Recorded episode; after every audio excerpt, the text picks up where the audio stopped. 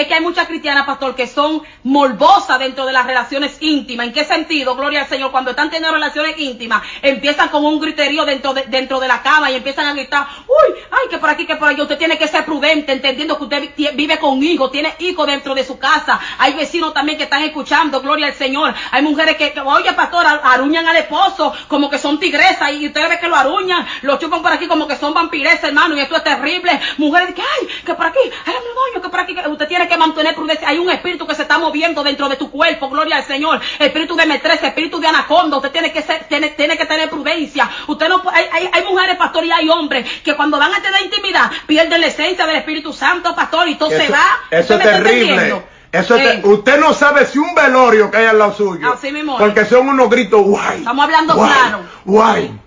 Hola, bienvenidos a Teorizar, tu podcast ateo en español. Este es el episodio número 311 y como viene siendo habitual, no estamos todos, pero mm, estamos por lo menos suficientes. Hola, Blanca. Hola, ¿qué tal?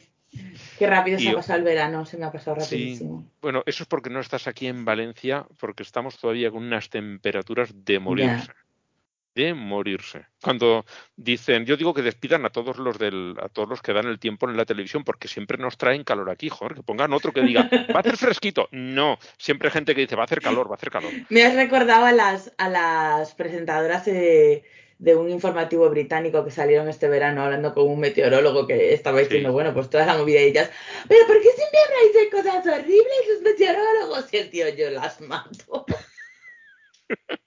A lo mejor porque, porque hace buen tiempo. Dice, es que no va a hacer buen tiempo, vamos a llegar a 40 grados y se va a morir gente.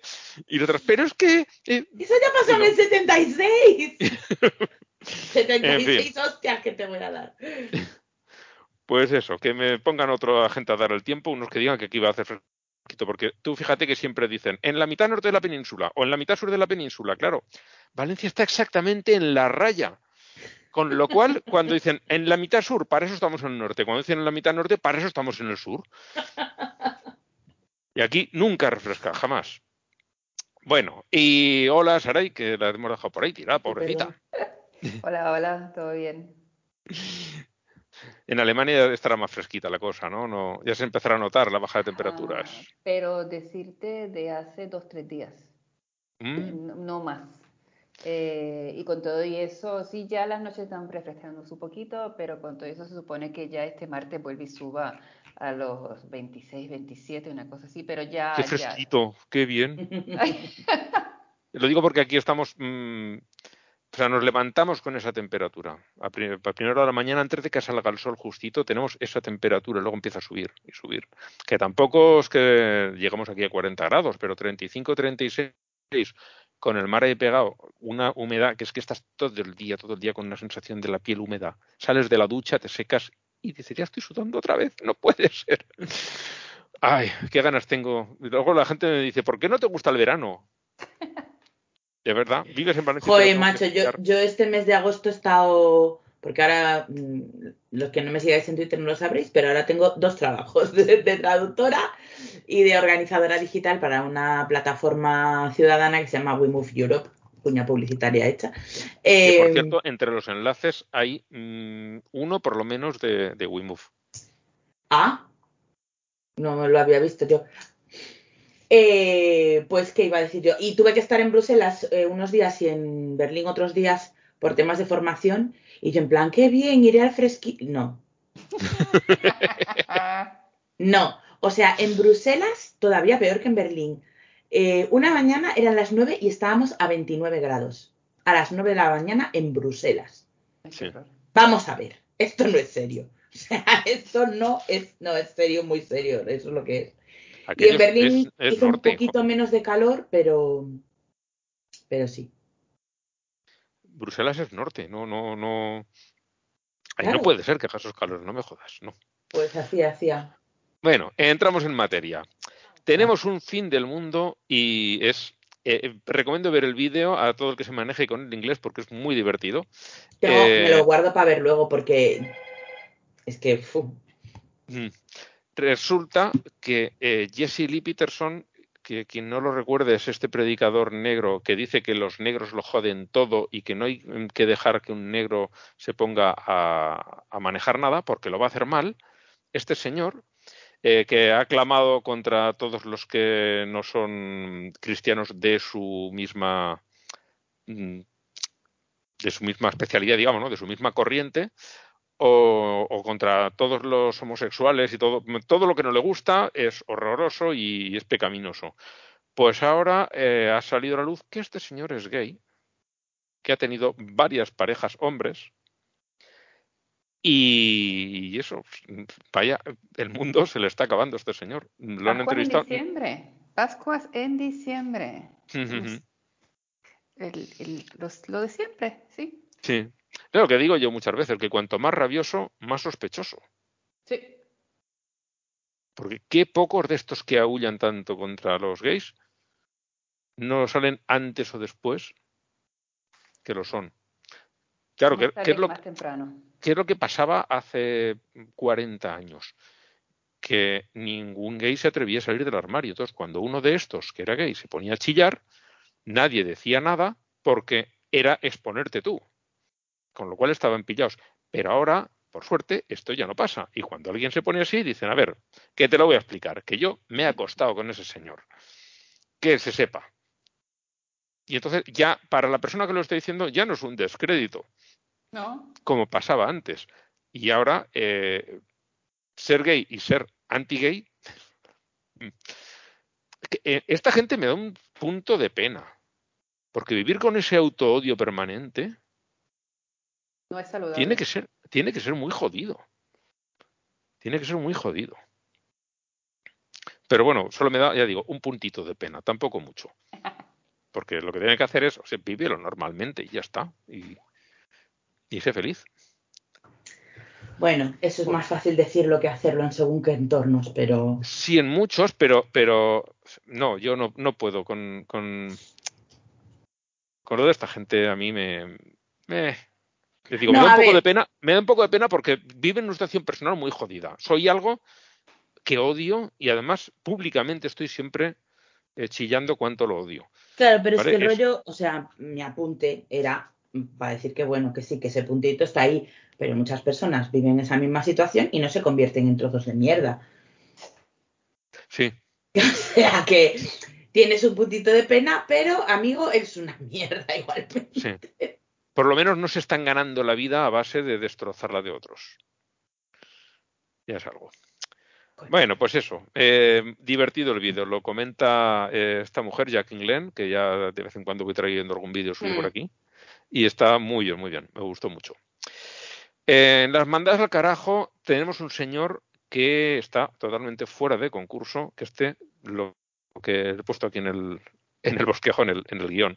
Hay que mandarlo al carajo tres veces al día con desayuno, almuerzo y cena. Cada uno de los de los, nuestros oyentes, por favor, téngalo presente en sus oraciones y mándelo al carajo tres veces al día, por lo menos. Si hay más, mm, yo creo que mejor salud para todos. Y que no se les olvide también cagarse en Texas. No hay sobredosis, no hay sobredosis. O sea, esto es como homeopatía. Puedes tomar todo lo que quieras. Todo lo que quieras. Pero dosis mínima considero yo tres veces al día.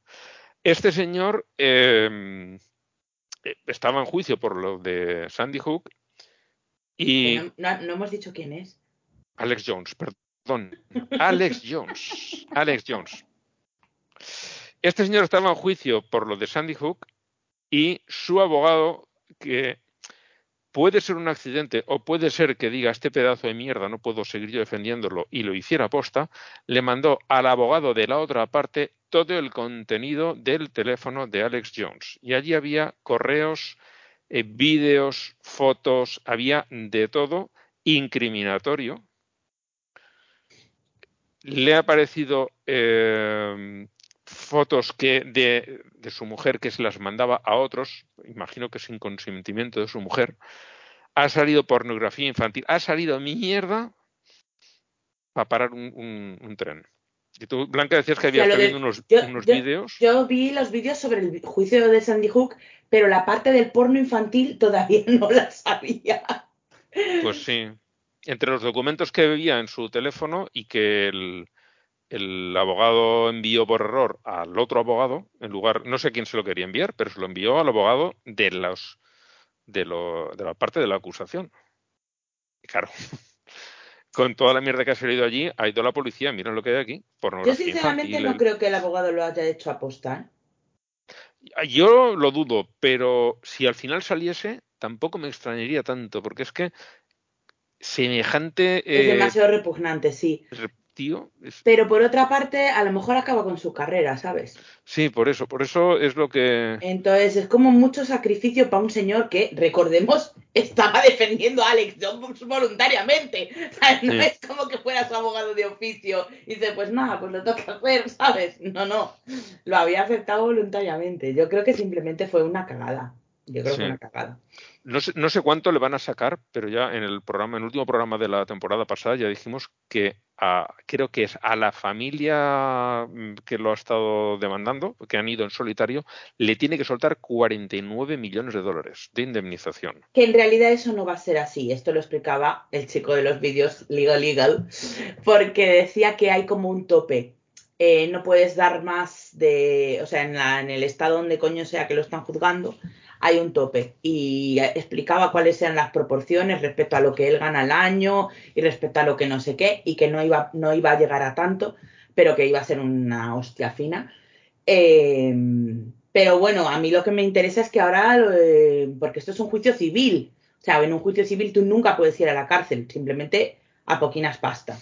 Hmm. Eh, pero claro, si el tío tiene porno infantil en el teléfono y tiene otras moviditas por las que se les puede juzgar eh, criminalmente, mm, vamos a frotarnos las manitas, porque esto es muy igual.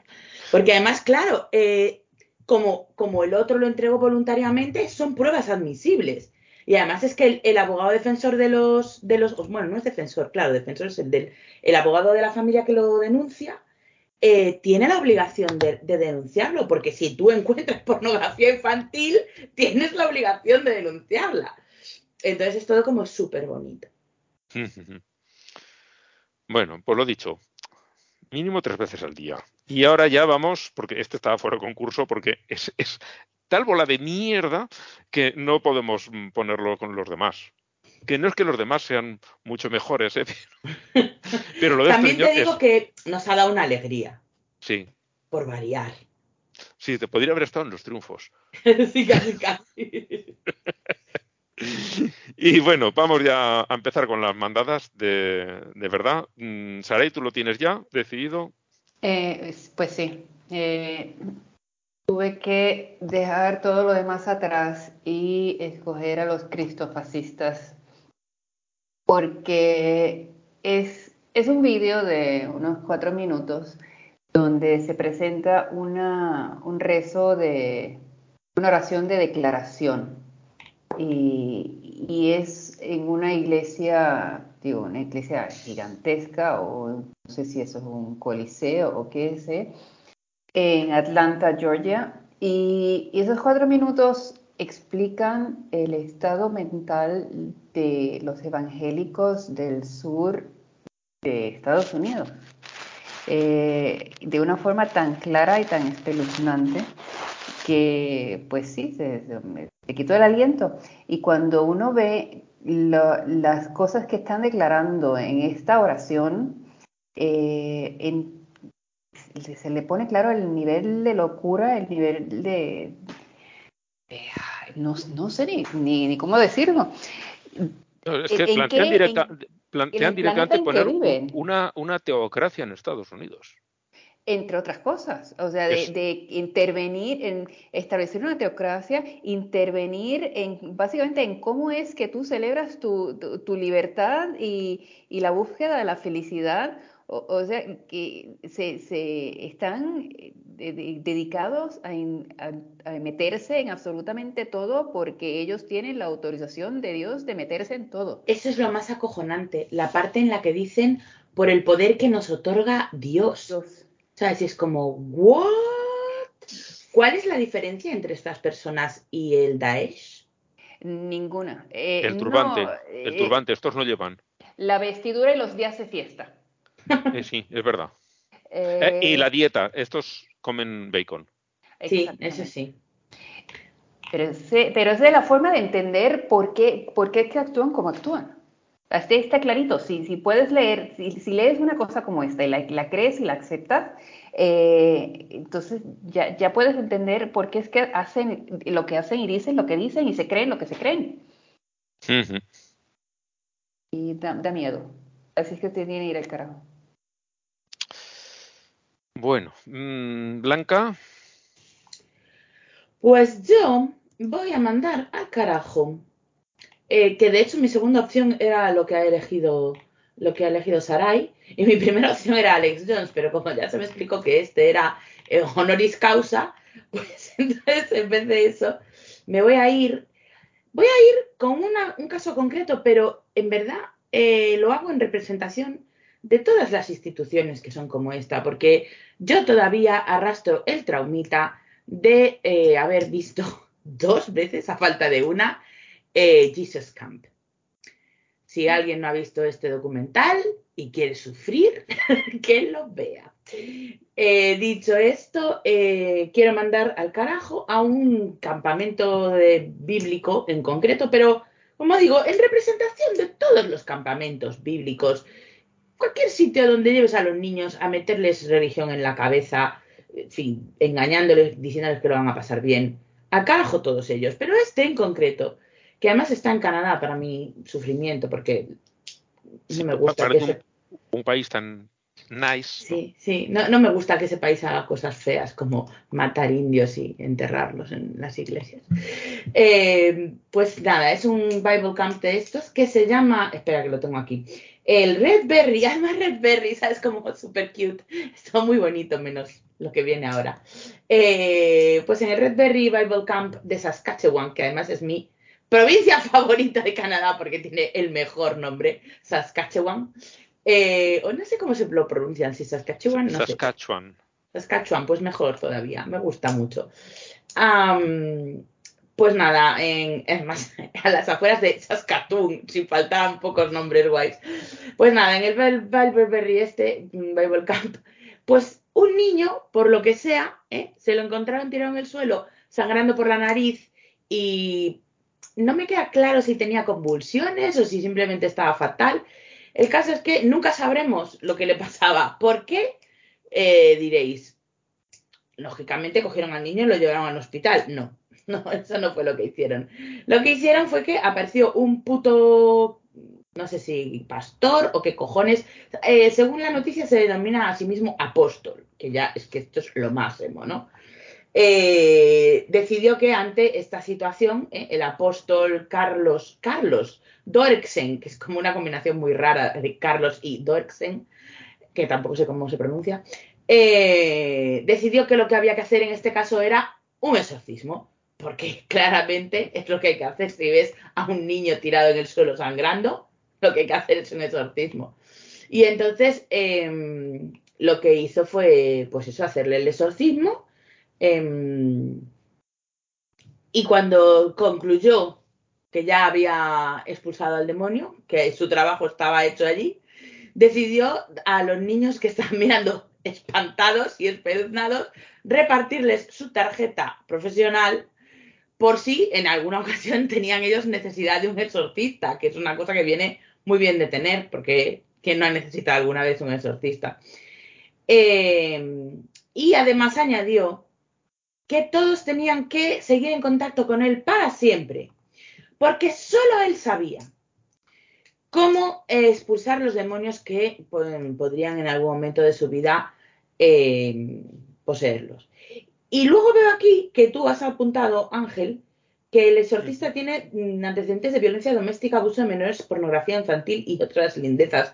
Pero en la noticia que has enlazado no la veo. Entonces, Mm, fuente, Yo juré que lo he visto ahí mismo. O igual ah, estaba... vale, es que hay unos anuncios en el medio y pensé que ya se había acabado. Ah, Sigue para abajo. Y yo los juraría haberlo sacado de ahí mismo, Sí, porque sí, claro, a la noticia llegó a través de un tuit. Digo, a ver si estaba en el tuit que enlazaba la noticia y no estaba ahí. Dice, por cierto, eh, el tipejo este lo contrataron para trabajar con niños pese a su pasado de pornografía y drogadicción, pese a haber admitido eh, ser autor de violencia doméstica y pese a haber sido eh, despedido de su anterior trabajo como consejero de un campamento. ¡Chan, chan! No dice que la pornografía fuera infantil, solo pornografía en general. Pornografía. Pero vamos, fantástico, estupendo. Le damos un aplauso y que se vaya. En la cara, con una silla. Bueno, pues yo eh, tengo dos dudas muy serias entre dos. Y mira, voy a irme por el primero, que me lo he abierto aquí. Em, se trata del señor Neil Collins, que es representante republicano, evidentemente, de Carolina del Sur, eh, que está en un vídeo, el hombre muy compungido porque le ha llegado a él, con todo lujo de detalles, el caso de una chica embarazada que el, feto, eh, no sé si ya cuando lo vio ella ya el feto estaba sin latido, estaba muerto o, o estaba, que los médicos decían no va a durar nada porque está mal, no, no, no va a poder vivir. Y a la chica mm, se le niega el, el aborto hasta que ya eh, el feto esté absolutamente muerto. El caso es que eh, ves allí el hombre que ha votado a favor de quitar el Roe, bueno, o ha presionado para que se quite el Roe vs. Wade, ha, hecho todo lo posible para impedir el aborto, y ahora se encuentra este hombre con las consecuencias de las que ya le avisaron los médicos, porque esa chica puede mm, llegar a, a una sepsis, puede morir, puede perder con creo, 16, 18, 19 años, no sé qué edad tiene, es muy jovencita, puede perder el útero y ya no poder ser madre jamás, le pueden pasar un montón de cosas, pero la ley ahora impide que se, la ley que él ha puesto, impide que se, que se le pueda hacer un aborto a esta chica. Claro. Él ahora mismo está muy dolido por esto que pasa, pero me cago en él y en sus muelas, porque sabías que esto podía pasar, decías, pero ¿cuántos casos de estos puede haber? Me da igual, es que uno. Claro, como crees que no va a ser tu hija ni tu mujer, y como a él no le va a pasar porque no tiene útero, pues. Y a él no le ha pasado y no es nadie de su familia, pero sí que le han, le han plantado el caso en las narices. Y dice, y esto es un caso real, esto está pasando ahora en tu estado. Y el hombre está muy jodido, muy jodido porque ve que ha hecho el mal y le costará dormir. Pues no me da pena ninguna, ¿sabes? a mí Ninguna. Ni la más mínima. Solo, solo sí, lo único que lamento es que esta muchacha esté pasando por eso para que este cabrón eh, reciba una mínima parte del sufrimiento que merece. Eso es lo único que yo lamento. Por lo demás, poco me parece. Lo que sufre este señor no será nunca suficiente para lo que ha hecho. El precio de la recuperación, de la, de la recapacitación ha sido caro y eso es, ese es el caso de que él se enteró lo que haya pasado en el interim en su estado, a saber.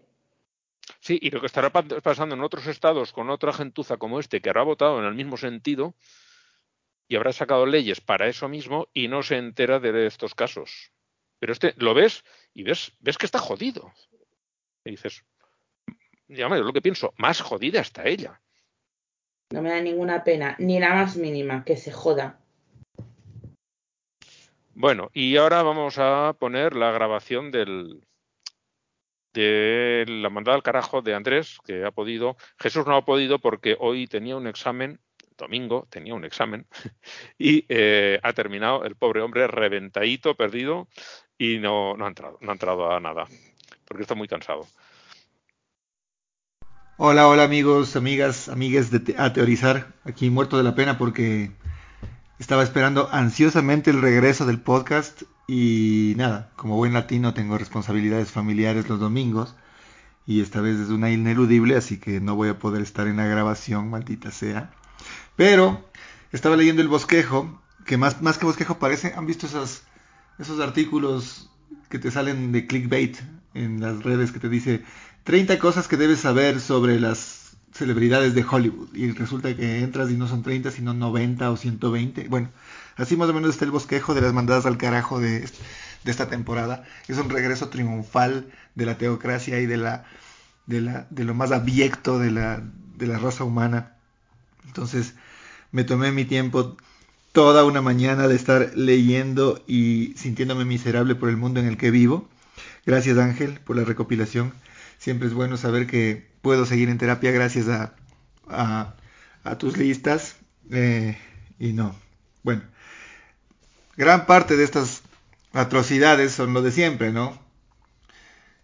Pederastas, gente con pornografía infantil, gays siendo mandados a, matar por gobiernos teocráticos, cosas a las que lastimosamente ya nos estamos acostumbrando, no quiero decir acostumbrando, pero sí porque ya es pan de todos los días con la pendejada, pero una cosa que me horrorizó así, me, hizo dar escalofríos, es esto de la...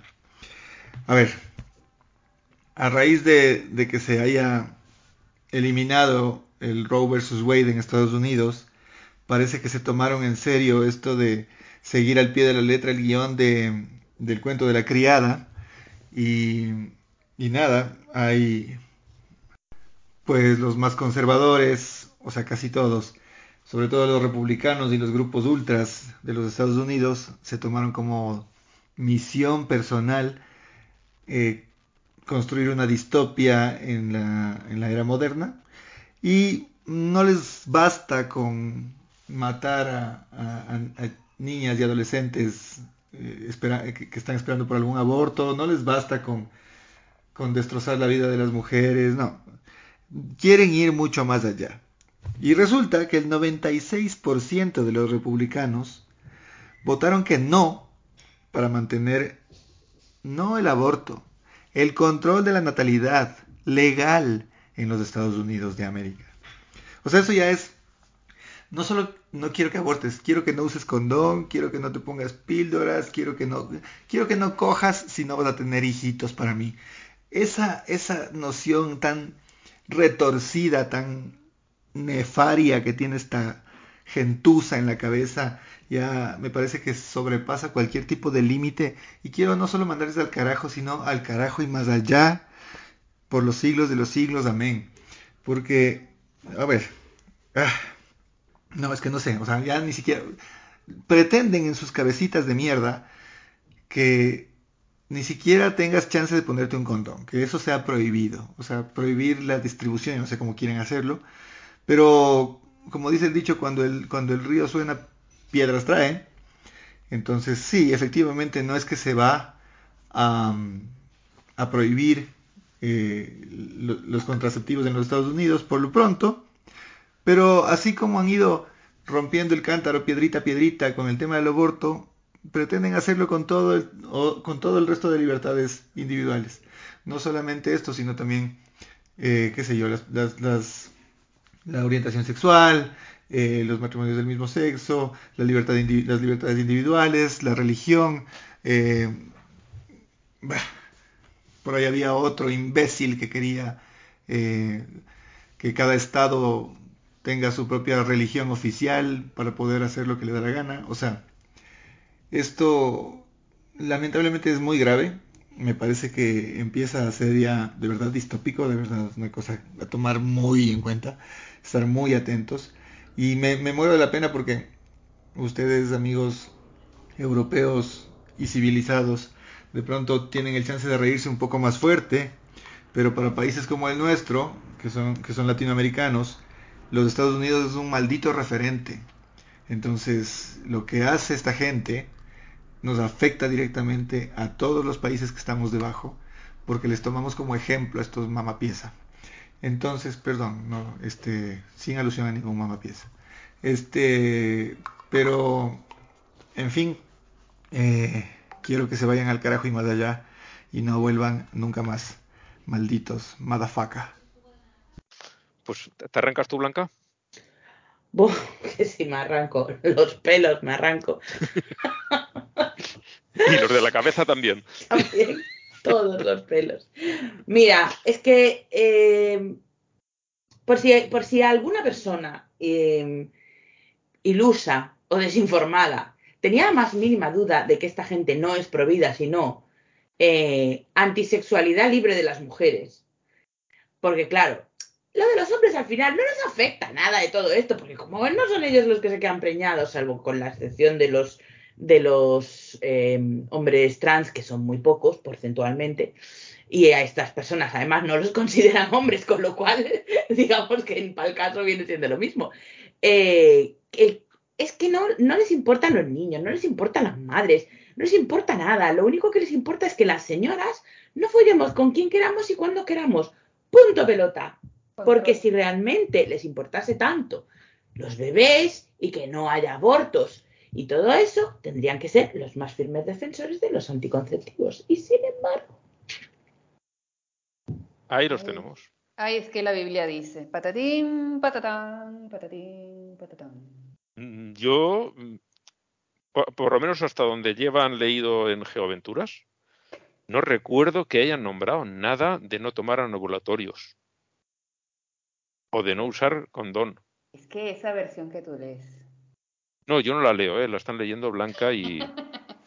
yo de momento, la parte, las partes que hemos leído, de momento mm, solo sale lo de cómo hacer que tu mujer aborte si el bebé que lleva dentro no es tuyo. Esa es la única parte relativa al tema mm, que nos ocupa. De control de natalidad, ¿no? Efectivamente, que sale en la Biblia, ¿no? Es un consejo que te dan para que tú sepas si tu señora te han puesto los cuernos. Entonces le das ahí un mejunja asqueroso y, si, todo sigue para adelante, no, en teoría no se muere, solo aborta. Entonces, si la cosa sigue para adelante, es que tu mujer no te engañó o si te engañó al menos la preñez no es del otro. Eh, y si no, pues se lleva su merecido, claro, por zorra.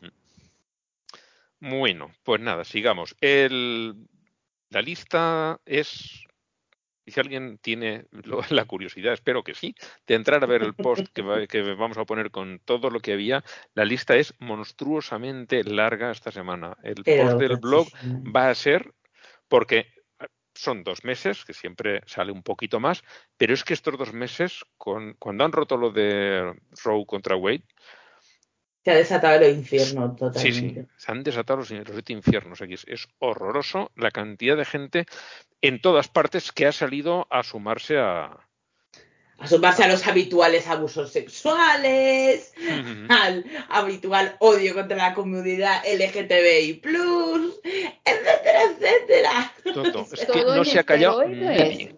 Es, es, es, es verano pandémico, acuerden. Todavía es verano pandémico y todo es en esteroides. La gente sale de compras en esteroides, los conciertos son en esteroides, los festivales son en esteroides y las noticias también están en esteroides. Es todo a 100, a 150 o a 200. Sí, sí, sí, sí. Una barbaridad.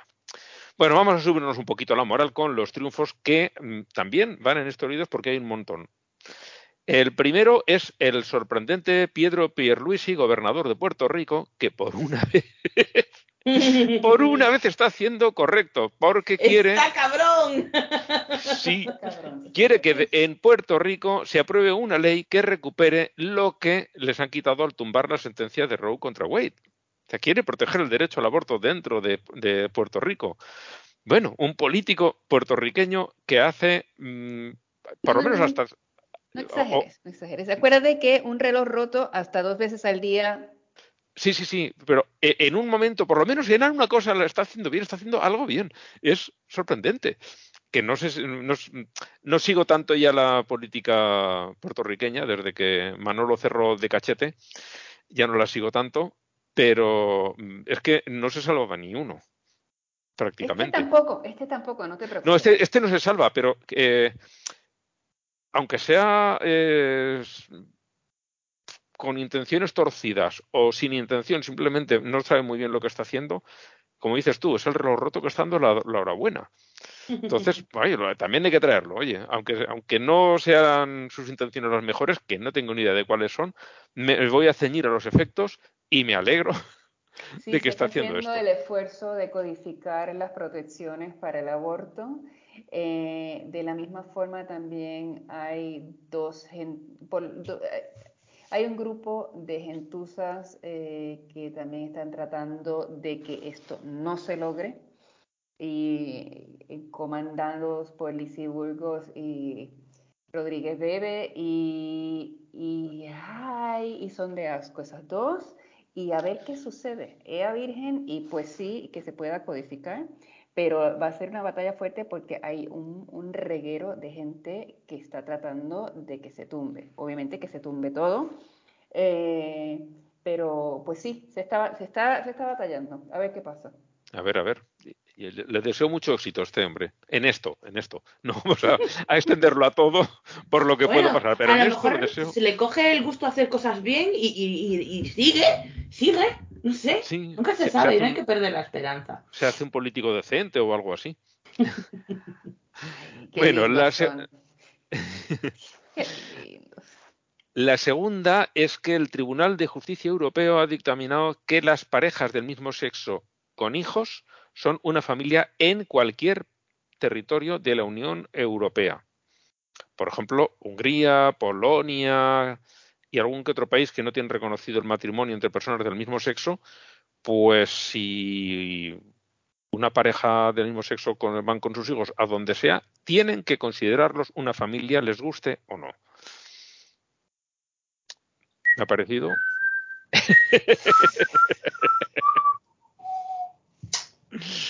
Lily lo dice mejor que nadie. ¿Quién, quién? Lily Allen. No, no, habéis identificado la canción. La canción es la de Fuck you, ah. fuck you very much. Que se jodan. Yo hoy estoy en plan que se jodan todos. Sí, sí, sí, sí.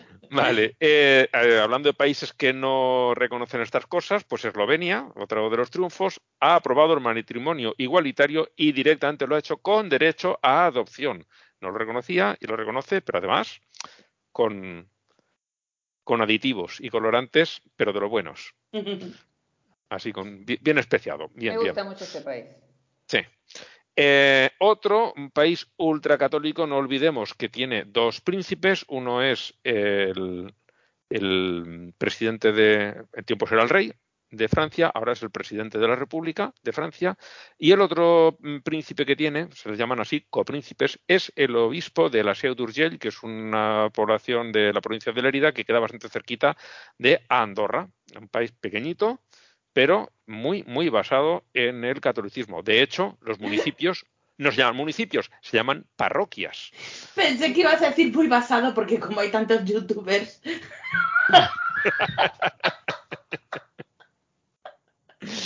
Bueno, la cuestión es que eh, aquí en Andorra, eh, que hace ya bastantes años tienen un, parlamento y se han convertido lo de los copríncipes esto pasa a ser algo muy ceremonial, pero realmente han perdido la influencia y funciona como una república. Y allí eh, han aprobado un nuevo código de familia que equipara los matrimonios civiles, los eclesiásticos no, evidentemente, eh, entre personas del mismo o distinto sexo. Ya tienen exactamente la misma consideración legal. Ha simplificado los trámites de divorcio, que antes eran bastante complejos, y regula el cambio de género y nombre de las personas trans. Ya les da un procedimiento, mira, tú vienes aquí, rellenas este formulario y listo, arreando. Te vas para tu casa, siendo ya legalmente pues, el, tu género y no el que eh, parecía cuando naciste. El otro es que en medio de toda esta mierda de tumbar el Roe contra Wade, en, Kansas han hecho un referéndum y ha salido que la población quiere mantener el derecho al aborto sin tocar. Pero es que, es que encima es que es eso, o sea, todas las encuestas indican que la mayoría de la población de los Estados Unidos estaba en contra de anular eh, la, la prostitución, Jesús, la protección constitucional. Pero ¿qué ha hecho mi cabeza? Comerse sílabas, comerse sílabas. Tengo hambre. que proporcionaba la sentencia de Roe contra Wade y, y, la mayoría de la gente, pero no una mayoría de un 51, una mayoría potente, está en contra de eso. Lo que pasa es que hay una serie de gente que hace mucho ruido y tiene mucha influencia y a tomar por el culo todo el mundo que es una buena forma para no abortar nunca. Eso es más o menos como lo que pasa en España con la eutanasia, que tiene una aprobación del 85% de la población, pero hoy tienes partidos políticos que dicen, no, en cuanto lleguemos al gobierno lo vamos a quitar. Y tú dices, no sé Pero mira, Y eso es una buena estrategia electoral. Voy a hacer un inciso politiquísimo y nada, nada relacionado con nuestro tema. Pero es que esta semana eh, se ha hecho en redes sociales, yo no sé si esto está montado con bots o hay personas así de imbéciles, pero la gente se ha puesto a boicotear a una cadena de supermercados francesa que es Carrefour. Eh, aquí en España la hay, en muchos otros países. Eh, porque han seguido como, han hecho como una especie de acuerdo con el Ministerio de Trabajo eh, según el cual el Carrefour se ofrece a, vender una canasta básica de compra de productos básicos, 30 productos básicos por 30 euros, para que, perdón, las familias que están teniendo problemas con la inflación y con el precio de la electricidad y todo eso, pues puedan tener la canasta básica garantizada por 30 euros. Pues hay que boicotearlos, porque eso está fatal. Que a mí me explique alguien en qué momento de la historia la gente se quejó por poder comprar alimentos baratos. Es que no lo entiendo. ¿Sabes? Es que es básicamente todo lo que diga esta gente mal. Esa es la postura de la oposición de este país. Todo lo que diga esta gente, mal. Y ya está. ¿Y a base de qué? ¿Y, cuál? Y, y, y, por qué? Porque dicen que es una cartilla de racionamiento socialista. Ay, ok, sí, sí. Nadie te impide si tú quieres ir al supermercado y decir, me bañen en caviar. Nadie. o sea, claro, es que esto es lo que te dé la puta gana. Sí, sí, esto simplemente es, tú eres una persona con muy pocos recursos, puedes ir allí y llevarte una docena de huevos, dos paquetes de pasta, uno de arroz, un poquito de carne, un poco de pescado, tal, y todo eso, que es un kit prefabricado, detergente para lavar la ropa, eh, eh, lavavajillas para, o sea, unas cositas de limpieza y cosas de alimentación, y tienes todo esto, y si te llevas lo de la lista, te, cuesta 30 euros. Y es una persona de pocos recursos, oye, eh, a lo mejor no lo haces todos los días o todas las semanas, pero dices, pues una semana sí, una semana no, voy a ir allí, lo otro no, porque entre que me desplazo y tal, pierdo mucho tiempo, yo qué sé, no te viene bien por la razón que sea, porque los productos a lo mejor tampoco son los más preferidos tuyos y dices, pues una semana sí y a la otra no, porque me viene mejor comprar en la de mi barrio, yo qué sé. Pero lo que dices tú, mm, de verdad está mal que alguien pueda comprar por poco dinero, es que Es que es increíble, o sea, seguro que esta misma gente llevaba clamando contra la subida de precios y con toda la razón, porque han subido mucho. Y entonces se propone una medida para que la gente que lo está pasando francamente mal pueda tener sus cosas básicas. Eso tampoco. es que es increíble. Pues con esto, esto es igual que todo lo, que todo lo que se proponga, al contrario. lo plantean como plantea la Iglesia cuando se habla del aborto, es que van a obligar a, abortar a, las mujeres. Nadie va a obligar a abortar a nadie. Nadie ¿Qué pasa? Que la iglesia está tan acostumbrada a lo largo de 20 siglos a obligar a la gente a hacer las cosas que no pueden entender que cuando alguien tiene el poder no obligue a los demás. Sí. Entonces es como que no lo procesan. Hace muchos años leí una frase que se me ha quedado, porque además facilita y lo explica muy bien. Una dictadura es la forma de gobierno en la que lo que eh, ¿cómo era? Lo que no está prohibido es obligatorio.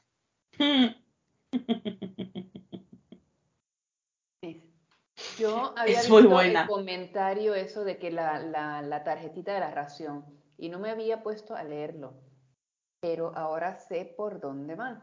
Y entonces el asunto es que cualquier cosa como esa ya es referencia al socialismo y el comunismo, porque obviamente sabes que son sinónimos. Entonces, eh, ah, ya, ya, está, ya están con, la idiotez de que ya eso es el socialismo y el comunismo, ¿no? Que es una cosa, es que, es que están locos, están todos locos. Es muy gracioso porque además aquí en este país, yo sé que en otros no ha sido así, pero en este país en concreto, en el que Ángel y yo vivimos, la única gente que ha puesto cartilla de racionamiento han sido los fascistas. o sea... A ver, en ese momento hasta era necesario. Lo sé que era necesario, pero por culpa de ellos, que antes por culpa de ellos, Por culpa de ellos. Si se hubieran estado quietecitos en sus cuarteles, haciendo desfiles y, me voy de maniobras y pego unos tiros en el campo para jugar las batallitas, eh, no hubiera hecho falta nunca la cartilla de racionamiento. Por cierto, esta noticia de Texas, de, Kansas, mm. es de WeMove. ah, claro, por eso la sabía yo. Ay, estoy muy contenta, aunque bueno, esto, si me oyen mis jefes me matan, pero el otro día hubo una campaña que fue como, oh no, esta no me gusta, porque era que en plan, hay que poner en las etiquetas que los productos son transgénicos y yo, no hay que ponerlo, no hace falta, no aporta nada, solo crea miedos. Pero bueno, las demás están... Y ya traemos el último de los triunfos, que es que en estas islas de, del Caribe, de las Antillas, creo que son de las Antillas Menores, San Cristóbal y Nieves en castellano, San Kitts en Nevis, que lo ves más veces escrito, se ha despenalizado la homosexualidad. ¿Qué dices?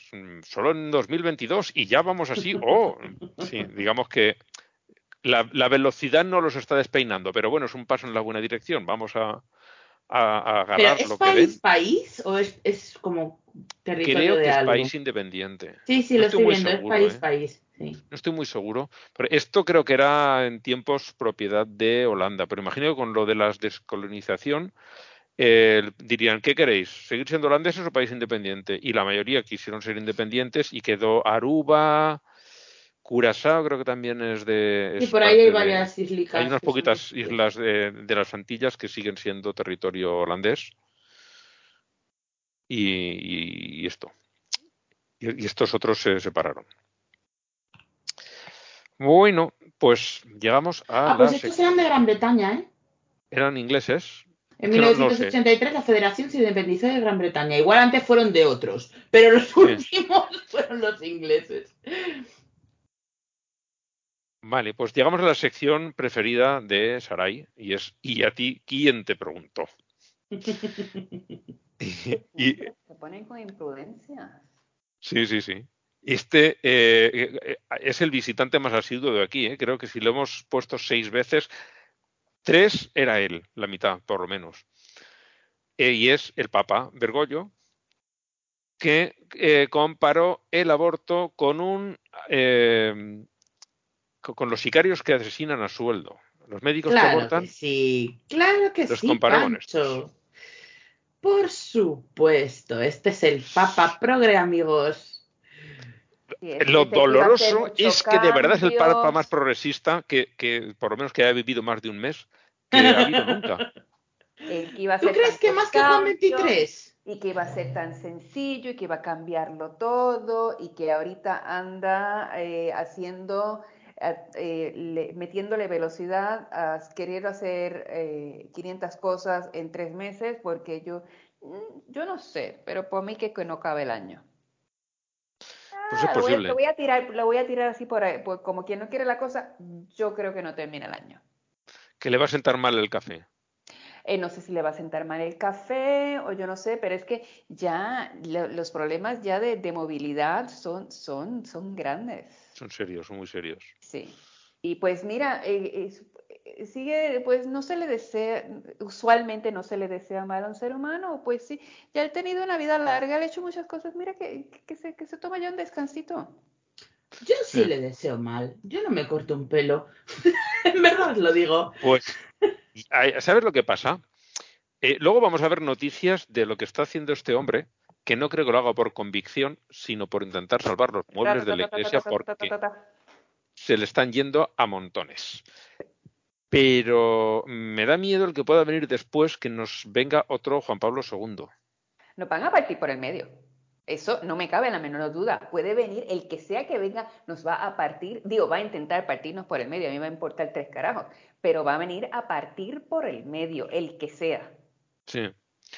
Por eso eh, digo que aguante este, porque mm, ya digo, yo no creo que este hombre eh, lo haga por convencimiento de que está haciendo lo correcto, sino desde un punto de vista totalmente pragmático. De decir, la iglesia se nos está vaciando, se nos está yendo la gente a, a manos llenas, están fugándose, estamos perdiendo fieles sin parar y tenemos que cambiar esto porque si no, no los vamos a poder retener. Y lo que quiere él es seguir reteniendo fieles en la iglesia. No, y para eso parece que está dispuesto a cambiar un montón de cosas. No porque crea que el cambio es a bien, sino porque cree que con eso va a conseguir que la gente no se salga. Yo creo que llega tarde. Y en el mismo momento a venir a dar estas opiniones del aborto que son tan acertadas, tan estudiadas, ah, de un valor eh, tan, ah, tan, tan, tan profundo. Me cago en su madre. y en la vecina por si acaso. Hay que dar, como, es que ya tengo el meme, es que hay que dar, dele dos medallas a este cabrón, una por pendeo y otra por si se le pierde. En fin. En, el What the Fuck he traído también, me he puesto dos, creo que son, sí. Uno eh, es un dibujo que nos trajo Alexis. Buenísimo. Y, un vídeo, y un vídeo que está en TikTok. No, espera, no. No, el, el, el vídeo de TikTok no sé quién lo trajo. El dibujo lo puso Alexis. Eh, recomiendo entrar, el que no estuviera en el grupo de, de Telegram, pues no lo habrá visto, pero si entras al, al, al blog, pues lo podrás ver. Como eh, una mano de un Jesucristo con su agujero del clavo y todo, para un chorro de pintura arcoiris para que no les caiga encima unos niños es, demencial. Es demencial el dibujito. Y además, como se apuntó muy bien apuntado en el grupo de Telegram, con el agujero les va a entrar. Sí. Tenían que haber puesto adiós padre, que no tiene agujeros en las manos. Es que, a ver, es de ser inútiles. Bueno, el TikTok que hay aquí, que no recuerdo quién lo compartió también allí en el grupo, eh, es eh, un chico haciendo un comentario del crucifijo de Barbie, que no sé, yo imagino que no será producido por Mattel, que será de alguna empresa secundaria. Eh, y es muy, muy divertido el cómo lo presenta, porque es que además luego saca también la Ouija de Barbie, que dices, eh, así queda un poco contradictorio. Y dice, claro, esto es para quitarte los demonios que has atraído con la Ouija. Además, me, gusta mucho porque en, el centro del crucifijo, o sea, mm. la barra horizontal, eh, pone súper grande, o sea, ocupa toda la barra, pone plastic. no. En vez de poner INRI o nada, ¿sabes? Pone plastic. Life in plastic. Es fantastic. Sí. No, también la de la canción esta de Plastic Jesus. Ay, sí. Ay, qué horror. Eh, el vídeo hay que verlo, de verdad, es divertidísimo porque el que hace el comentario tiene, tiene mucha retranca y te ríes un montón, te ríes un montón. Además es que, bueno, hemos hecho el spoiler, pero si lo ves sin spoiler, eh, no te lo ves venir, es súper bueno. Sí, sí, sí. Y el tercero es un caso que es que yo no sé si había, digo, en el cuello o no, pero porque es que además esto es un troleo eh, máximo. Una candidata republicana agarra un libro que se llama Gender Queer, que es un señor eh, asexual que está contando pues lo que es eso y más cosas de todo el mundo queer. Eh, y llega una candidata republicana y se pone en su campaña a chillar que eso es pornografía infantil. Entonces estaba en la calle ojeándolo, enseñándolo a la gente diciendo esto es pornografía infantil y no sé cuál. Y, yo sé de lo que hablo. Y alguien llama a la policía diciendo que hay una señora eh, con posesión de pornografía infantil. Llega la policía, ve a la otra de allí y dice, mm, ¿ese libro? Dice, sí, sí. Dice, ¿ese libro, libro es pornografía infantil? Dice, sí, pues queda usted arrestada por posesión de pornografía infantil. Esto, esto en verdad tenía que estar en los triunfos. Y es buenísimo. Yo lo leí y no daba crédito. Digo, ¿cómo puede ser? Pues claro, eso es algo que tal vez debería inaugurar una sección que se llamase No todos los héroes llevan capas. Sí. Para agradecer a la persona que llama a la policía. Por favor. Es genial, es genial, es una maravilla, una maravilla, una fantasía. Bueno, y llegamos ya a los premios Paulo Coelho. Alguien uno dirá, ¿está corriendo mucho? Sí, porque es que luego hay tantas noticias que, a ver, las que podemos meter antes de decir, ¿qué? ¿Lo dejamos ya? Porque estos dos meses, como digo, han sido duritos. Vamos rapidito. Uno es eh, Spencer Cox, que es gobernador de Utah, que, eh, pues como tantas veces han hecho, ¿no? Ha pedido a los sus conciudadanos que recen para que llueva algo que se ha demostrado que tantas veces funciona, que cómo no lo vas a hacer otra vez más, ¿no? bueno, el siguiente es Ted Cruz, que salió, eh, ¿Quién era este hombre? Ya no me acuerdo. El, uno de los Muppets. Este rojo de la nariz naranja, ¿cómo se llama? ¿Elmo? Elmo. Elmo. Sale Elmo a recomendar a los niños que se vacunen. Y entonces eh, se rebota Ted Cruz y empieza a mm, discutir, imagino que a través de prensa o algún vídeo o algo, a meterse con lo que ha hecho Elmo. Y, discutir duramente con un Muppet acerca de si hay que vacunar o no hay que vacunar. Es que de verdad, este serie, es que no, es que no. Caldito de basura. Sí, sí. Consome, consome. Sí, pues agárrate que viene otra. Sarah Huckabee Sanders, que eh, a los pocos días de la matanza de Ubalde suelta que los niños están tan seguros en el útero de la madre como en una escuela. Y tú dices, Eh, seguro que es el momento, seguro que es el momento para decir esto. Qué poco tacto. Escupirle la cara. No, lo menos que yo haría es escupirle la cara.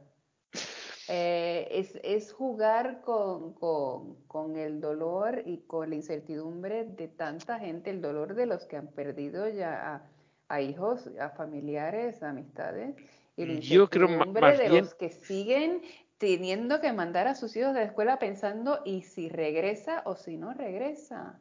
Yo hacen? creo más bien, más bien que esta mujer lo tenía escrito de antes y lo soltó sin pensar en Sin lo filtro. que acaba de pasar. Nadie. sí, bueno, filtro. y sin pensar en nada en general, porque ni que fuera la primera vez.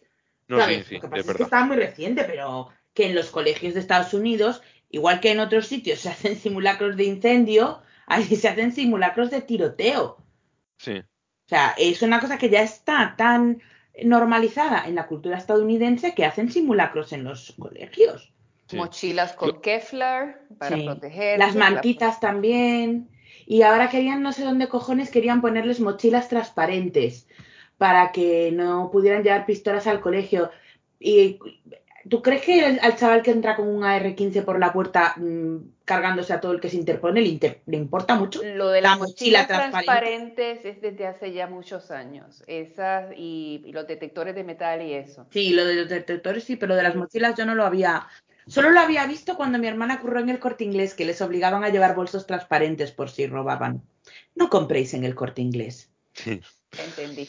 Yo, una, una cosa que no sé si lo comentamos en el programa pasado, es que no recuerdo, lo vi por algún sitio, eh, decían que es que mandar a los niños al colegio con mascarillas los va a traumatizar. Y ya, pero que entre un señor a pegar tiros, ¿no? No, eso no. O, o- o prepárate por si un señor viene aquí a intentar matarte a tiros. Eso no los traumatiza. O que haya policía en los colegios. Hay colegios que tienen policía. Sí. O sea, fija allí, tienen como el oficial de policía del colegio. Eso para nada eh, crea un ambiente chungo en el colegio, ni traumatizante, ni nada. O sea, ¿tú te imaginas tener un puto policía patrullando por dentro del colegio? O sea, me parece loquísimo. Bueno, el siguiente candidato al Coello es el primer ministro del Punjab.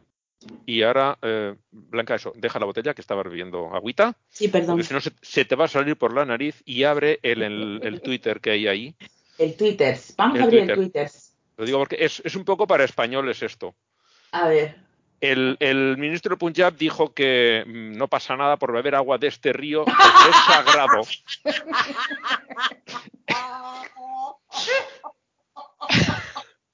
El que esté puesto en política española también entenderá esas risas.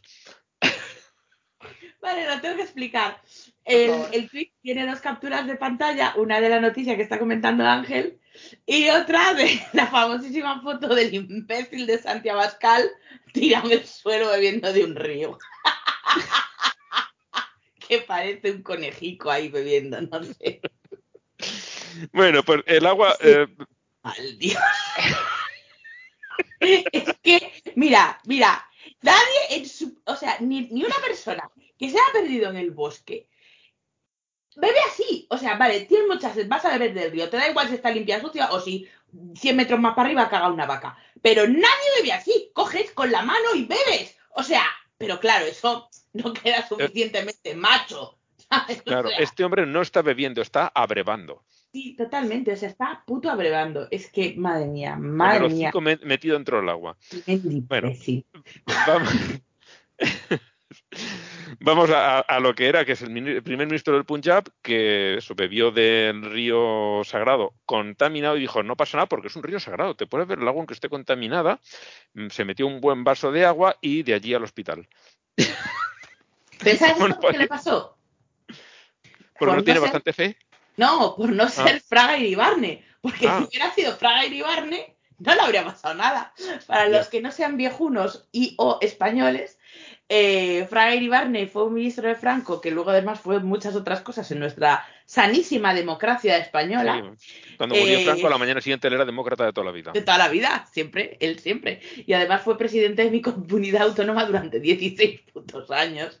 Bueno, eh, sí, pues nada, Fraga se, se fue a bañar allá a la playa Palomares para demostrar que Allí no había nada atómico y lo que había era una bomba que se les había caído a los Estados Unidos sumergida allí, sin detonar, lógicamente, porque si no habríamos comido todos chope. Pero, pero sí, sí, él fue allí a la playa Palomares a bañarse a demostrar que allí no pasaba nada. Y efectivamente vivió hasta los noventa y pico años. O sea que no sé si le mejoró, le perjudicó y habría vivido más, o lo dejó como estaba. Eh, lo que pasa es que se bañó en una playa a 7 u 8 kilómetros de Palomares. Ah, esto no lo sabía yo. O sea que búscalo, búscalo. Al final ya los periodistas que estaban ahí haciendo las fotos lo contaron. Dicen, no, es que esa no era la playa donde cayó la bomba. Estaba a varios kilómetros, siete u ocho kilómetros. Y además vieron cómo eran las corrientes, preguntaron cómo eran las corrientes para ponerse en la parte alta y no en la baja. Aún así, las bombas que cayeron al, agua, creo que cayeron cuatro bombas. o chocaron dos aviones en el aire y uno de ellos llevaba varias bombas atómicas. Unas cayeron al agua dentro del avión y esas no les pasó nada. Y hubo otras que cayeron en tierra y el trompazo que se pegaron fue tan grande que se rompió y el material radiactivo quedó esparcido por, el suelo. Ahí mandaron unos camiones a quitar un poquito de tierra superficial y nada, los niveles de radiación hoy, como, 40, como 50 años o 60 años después, eh, siguen siendo serios. Pero eso eran tierras de cultivo unos poquito más al interior, un par de kilómetros y más al interior. Las, bombas que cayeron al agua no se rompieron. De hecho, se hace como una referencia medio de lado en una peli que protagonizaron Robert De Niro y Cuba Gooding Jr., que iba, estaba basada en la historia del primer buzo negro que hubo en la Marina de Estados Unidos. Buenísima esa película. Esa película está muy guay. Eh, y, hacen una referencia de que tienen que ir a rescatar una bomba que está en el mar y no sé qué, y se refiere a la famosa bomba de Palomares. Ahora no me acuerdo de cómo se llama, la estoy mirando en IMDB, pero no la encuentro. está, está muy guay. Sí. Vale, em, vamos con un señor que ya tuvimos, quiero recordar en el último programa, no he abierto el bosquejo para mirarlo, pero juraría que lo tenemos aquí, un tal Herschel Walker, que es candidato al Senado por Georgia, que tiene unas mm, teorías meteorológicas muy curiosas. Dicen que por qué se va a esforzar Estados Unidos en tener un aire limpio y, no contaminar cuando las corrientes se llevan ese aire limpio a China y trae de China el aire sucio otra vez a Estados Unidos.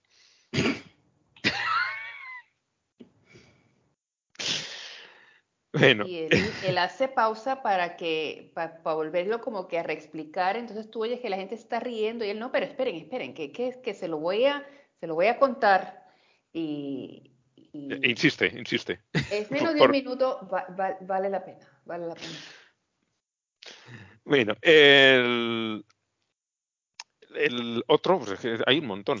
Eh, va a estar jodido, ¿eh? Va a estar jodido. Sí, va a estar jodido. Los dirigentes de la Dor McAllen Church de Texas, que se han dedicado a plagiar musicales de Broadway y darles un giro cristiano. El último de ellos ha sido ni más ni menos que Hamilton. Entonces, cuando terminó la, representación, eh, salían, estamos hablando primero de Broadway y concretamente de Hamilton. Si hay un sitio en Estados Unidos que es pro queer, por agrupar en una sola mm. palabra a todo el colectivo de mm, no cis hetero, eh, si hay un lugar en Estados Unidos donde se van a encontrar todo el apoyo, es Broadway. Pero es que además dentro de Hamilton hay un montón de gente de ese colectivo trabajando. Eh, Y cuando terminó su versión de Hamilton, salió al escenario a decir que si alguien tenía impulsos homosexuales, que buscase a Jesús para, para sanarse. O Ay, Dios, iba a hacer un chiste. iba a decir, no, no, porque Jesús ya tiene pareja. Si, hubiera estado él, lo hubiera dicho a mí que no me busquen, que yo estoy muy bien con mi chico. Bueno, la cuestión está en que, claro, eso empezó a correr por las redes, llegó, como no podía ser de otra manera, a los oídos de los productores de Hamilton, les han hecho una de estas demandas del cease and desist, lo han eliminado y ahora dicen que ¿cuánto dinero habéis hecho con eso? Que es ilegal, ese dinero no os lo podéis quedar. Sí, porque además que ellos fue como que, ah, sí, sí lo quitamos, pero luego hicieron la representación igual de tapadillo.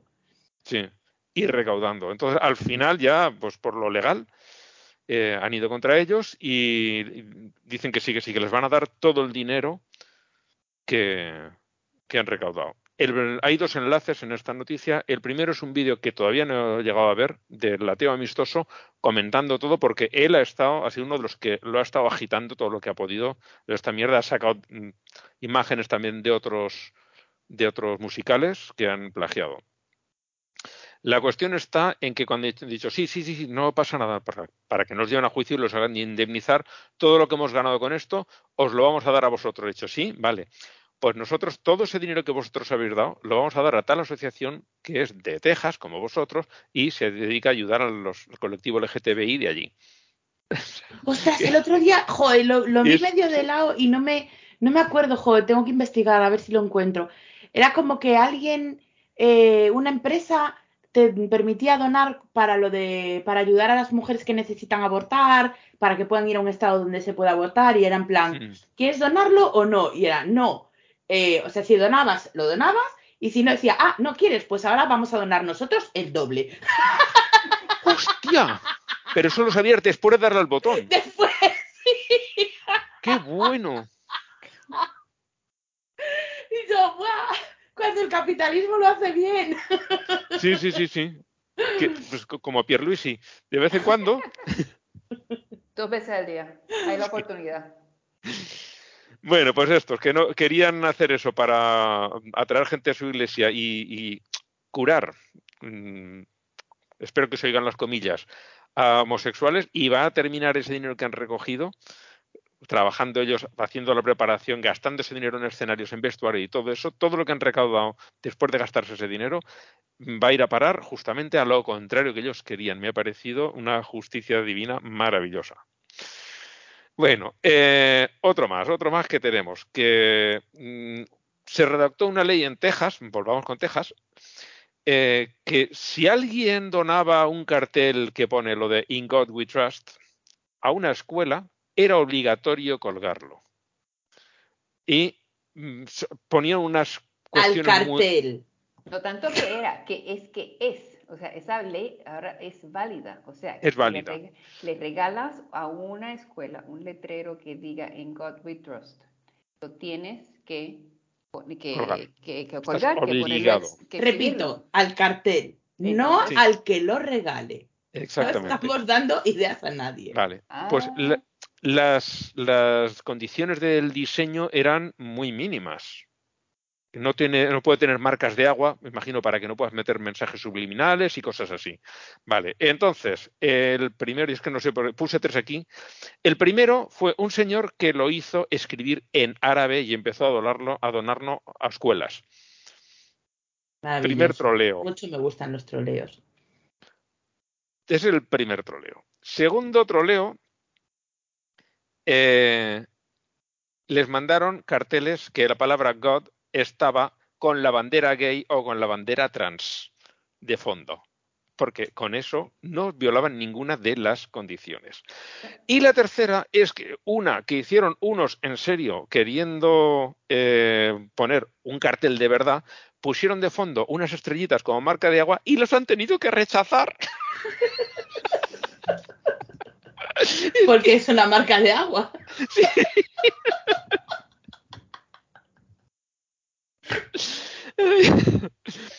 es maravilloso, es maravilloso. después de que les trajeran estos con, con el árabe, ya se dicen, no, no, no, no, en árabe no, tiene que estar en inglés, que no sé si lo habrán podido imponer o no, pero da igual, eh, si no lo, si resulta que la ley no lo especifica que tiene que estar en inglés, los del árabe eh, se lo comen. A nivel federal no hay ningún, no existe, o sea, en Estados Unidos no tiene, idioma, oficial. oficial. Hay algunos estados que sí tienen, pero a nivel federal no lo tienen. No lo hay es uno de los poquísimos países del mundo sin lengua oficial. Mm. Son muy pocos. Bueno, mm, en varios estados, es otra, otro, también de Estados Unidos, en varios estados de Estados Unidos eh, sacó una ley que eh, permitía prohibir libros en bibliotecas públicas y en las escuelas. Eh, ya esto lo nombramos en el, en el pasado, que un señor había metido en la lista la Biblia, porque dice que tiene contenido sexual violento y no sé cuántas cosas más. pues como la ley, la lista de libros era tan enorme, no se la leyeron y dijeron ¡Oh! sí a todo y han prohibido la Biblia en las escuelas. ¡Oh! Maravilla. Esa es una. Luego hubo otro, que ese no lo he puesto aquí, pero este era para, para hacer un monumento al, al jefe de, el que manda allí en el comité de las escuelas, que se presentó uno con una lista, tenéis que prohibir, prohibir todos estos libros. Entonces el otro cogió la lista y dijo, eh, pero aquí solo está el título. dice, sí, dice, no, te los lees y me pones pasajes que me digas por qué razón hay que prohibirlos. Con esto solo no vale. Tienes que justificármelo. Ve leyéndotelo. Igual el hombre eh, llevaba allí pues 10 o 12 folios solo con títulos de libros. Pero no, léetelos y, Aquí no se va a prohibir ninguno que no esté debidamente justificado. Bueno, en ese colegio hasta la fecha no se ha podido prohibir ni un puto libro porque mucho chillar quiero que lo prohíbas, pero ponerse a leerlo ya es demasiada faena. Ya.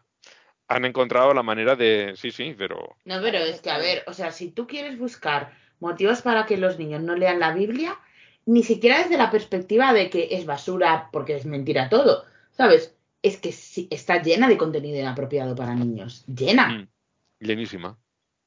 O sea, vamos, a reventar. Eh, quiero aprovechar, por cierto, para recomendar, no sé si lo hice en el último episodio, pero por si acaso, porque nunca está de más, para recomendar eh, a quienes hablen inglés que sigan a The Good Liars. Sí. Porque de verdad son los mejores. O sea, son una peña y además que tienen unos cojones como los del caballo espartero. Porque no me meto yo a hacer lo que hacen ellos, donde ellos lo hacen, ni harta de vino, vamos. Pues lo que ellos hacen es que van a los sitios donde están los más magas de los magas, a las reuniones de toda la extrema derecha de Estados Unidos, a, a usar la lógica. es que eso es inaudito. Sí, sí, totalmente eh, para esta gente eh, amenazante. Sí, sí, entonces cogen y les, les obligan a decir lo que, lo que verdaderamente piensan. entonces. Los acorralan de unas maneras. Es increíble. Magistrales. Así como Jordan Klepper. No conozco a esa persona. Eh, ah, pues te tengo que enviar. Jordan Klepper es uno de los corresponsales del Daily Show. Oh, sí, pues sí, como él. Sí. Sí, así tal cual. Mm, son buenísimos, mm, maravillosos. Mm, os los recomiendo muchísimo. Sí, porque además es que están hablando y parecen los más inocentes del mundo. Y van diciendo cositas, van diciendo cositas, y de repente el otro se encuentra acorralado. Dice, ¿dónde me he metido? ¿Por qué he aceptado hablar con este tío? Porque los, los no se dan cuenta. O sea, les, les ponen la trampa delante y no se dan cuenta.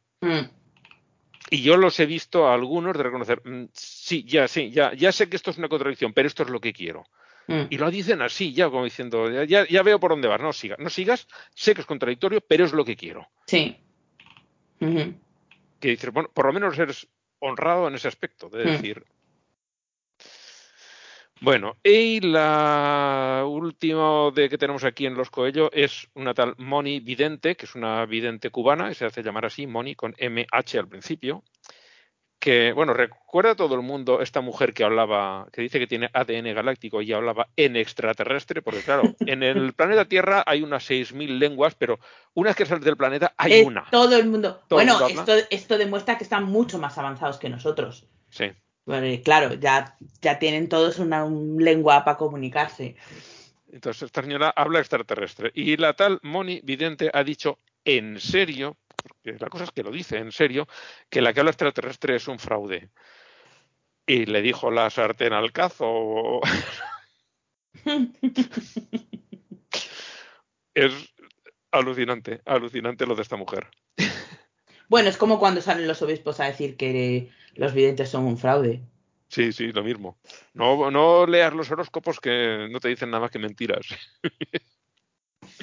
y te lo dice el señor que va con el traje negro hasta, hasta los tobillos. Y bueno, en el anticoello, por eso a este no se le vota, este se le da el premio y ya está. Eh, alguien de, que organizaba el protocolo de la cumbre de la OTAN aquí en España, en Madrid, tuvo la genial idea de sentar a, Víctor Orbán, el, presidente de Hungría, justo al lado del marido del primer ministro luxemburgués. Un señor que quiere penalizar la homosexualidad en su país. Y el de aquí dijo, te vas a enterar, majo. Y lo sentó al lado del, del marido del primer ministro de Luxemburgo, que es gay y está casado con un señor. y ese me pareció un gesto, dices, bien. lo que dices tú, Blanca que se jodan. Es que se joda, sí. Bueno, poco sufrimiento es, la verdad, ¿eh? O sea. Eh, no creo que le hiciera puñetera gracia del salir en tantísimas fotos al lado de este y encima no poderle poner mala cara porque es un incidente diplomático. Y tener que conversar con él, porque terminarían conversando, claro. Aunque también te digo que igual al otro no le hizo puta gracia, ¿eh? no lo sé. Yo no sé. Yo imagino que, que, le diría, oye, mm, he pensado esto. Y lo diría, entro en el juego. Puede ser. Espero que hayan hecho eso. Yo, en mi caso lo hubiera hecho. Venga, sí, vamos, con todo. si hubiera sido yo, se lo digo al, otro. Es más, igual se lo hubiera pedido. Es decir, ponme o al lado de los, polacos o al lado de los húngaros. Quiero tocar las narices. Bueno, bueno, votos, votos. Uf. Uf, Andrés también nos ha dejado voto para esto. Venga, pues, pues a ver. ¿Alguien lo tiene claro? Mm, yo, sí. Yo me voy por Texas. Pues eh, déjame a mí de última. ¿Por Texas por cuál? Porque de Texas tenemos aquí varios. Ah, mm, pues no, no me voy con los letreritos. ¿Los letreritos? Sí. Venga, un voto para los letreros. ¿Blanca? No, no, déjame de última, por favor. Yo es que también me voy a Texas, pero me voy a por los de las prohibiciones de los libros, porque lo de prohibir la, Biblia me ha parecido maravilloso. Y además, sobre todo, porque está hecho sabiendo lo que iba a pasar y que es que no se iban a leer la lista. Sí. Porque es que les da igual. si hubieran sido 15 libros, se la leen. Pero siendo tanto. Pero la cuestión está en que ya habíamos leído la noticia de que alguien les había colado en la lista el libro. Que alguien había escrito, había denunciado la Biblia como contenido inapropiado. Se sabía. Yo lo sabía desde España y ellos estando allí no se enteraron de nada y dijeron, uh, qué largo es esto. ¿Qué largo es esto? Sí a todo. Y la prohibieron. Es que es... sí, sí. Una maravilla. pero igual que la prohíben, la, desprohibirán, lógicamente. Ya, sí, sí, sí. pero, pero de, primeras, el ridículo que han hecho. Eh, épico. Épico, sí. Bueno, Andrés haya votado por Moni Vidente. Y ahí tenemos de momento tres votos, tres. Y tú, Blanca, vas a ir por un cuarto. Yo creo, efectivamente. Vamos a tener un exaequo a cuatro bandas porque yo eh, creo que nunca he votado por esta persona y realmente eh, ya le toca. Así que, querido Ted Cruz, por discutir con un puto teleñeco sobre un hecho científico indisputado por la comunidad científica, te vamos a dar un 25% del párvulo coello de este, de esta, bueno, de esta inauguración de temporada. Sí. Muy bien, muy bien. Ahí tenemos cuatro. Cuatro um, votos, cuatro, cuatro elecciones. Bien, bien. Eh, la verdad es que con la lista tan larga era fácil que pasara esto. Claro, era lo más probable, de hecho. Bueno, vamos ya a entrar en, las noticias. Eh, esta ya tiene bastante tiempo porque creo que fue la primera que puse aquí, que ya debía ser todavía en julio. Y es que eh, los alemanes están saliendo han tenido que abrir la puerta grande de la catedral para que abandonen en masa la Iglesia Católica. Muchísimos, muchísimos se están quitando con todos los eh, escándalos que están saliendo financieros, de abusos sexuales y, bueno, de todo tipo. Tú, Sara, que estás allí, estarás más al día que nosotros. No paran, no paran. Eh, bueno, que, lo, lo, lo debo haber comentado en la temporada pasada que estaban durante la pandemia en lockdown que tenías que no había ningún tipo de evento, o conciertos. Eh, una de las compañías que se dedica a vender así boletos para conciertos online eh, puso, se puso a disposición de el manejo de las citas para uno retirarse de la iglesia. Y porque ya las alcaldías, especialmente en el área de Colonia, no daban abasto. Así es que empezaron básicamente... En, un Ticketmaster o cosas de esas, ¿no? Exactamente, Eventim es la, compañía que empezó a, manejar las citas.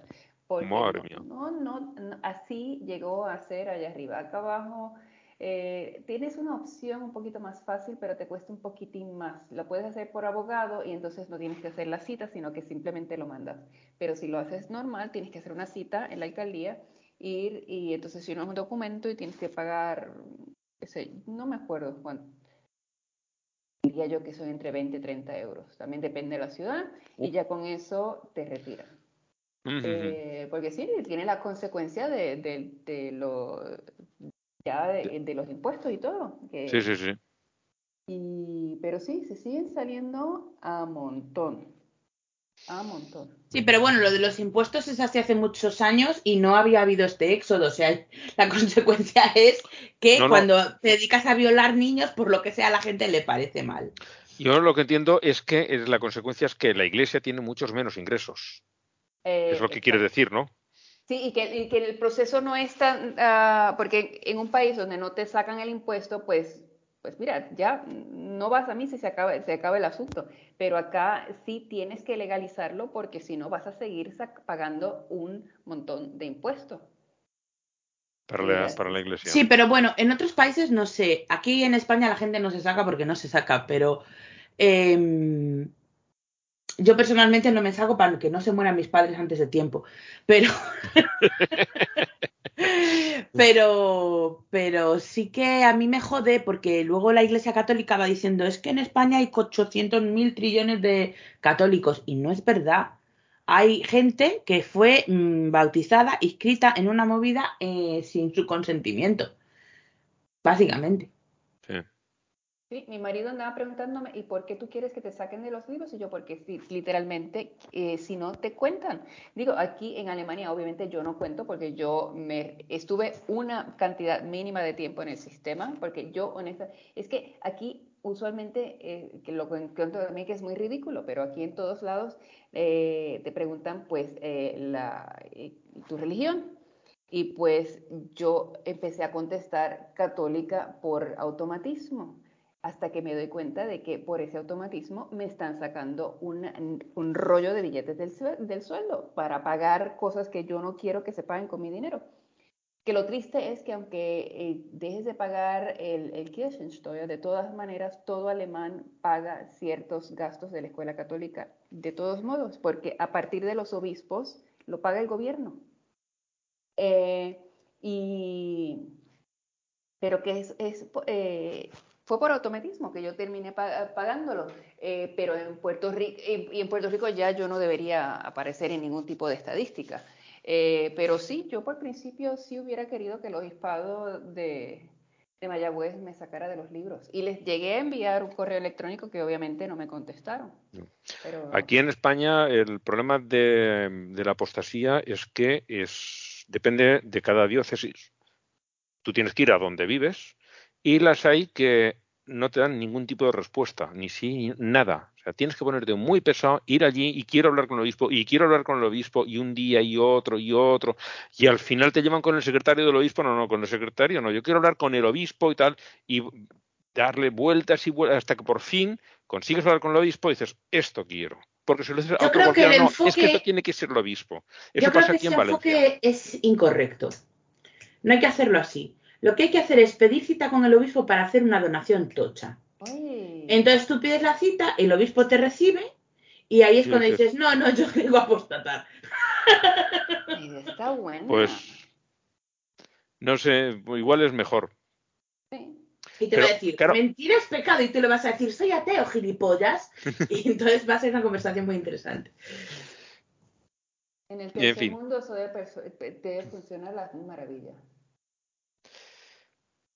Bueno, más noticias. En, esto no recuerdo dónde era, creo que en Portugal, en Portugal, vale. Han detenido a eh, un cura y tres monjas que tenían esclavizadas a novicias. O sea, las tenían durmiendo prácticamente en el suelo, casi sin comer, y, y las maltrataban físicamente, les pegaban y los obligaban a trabajar sin parar.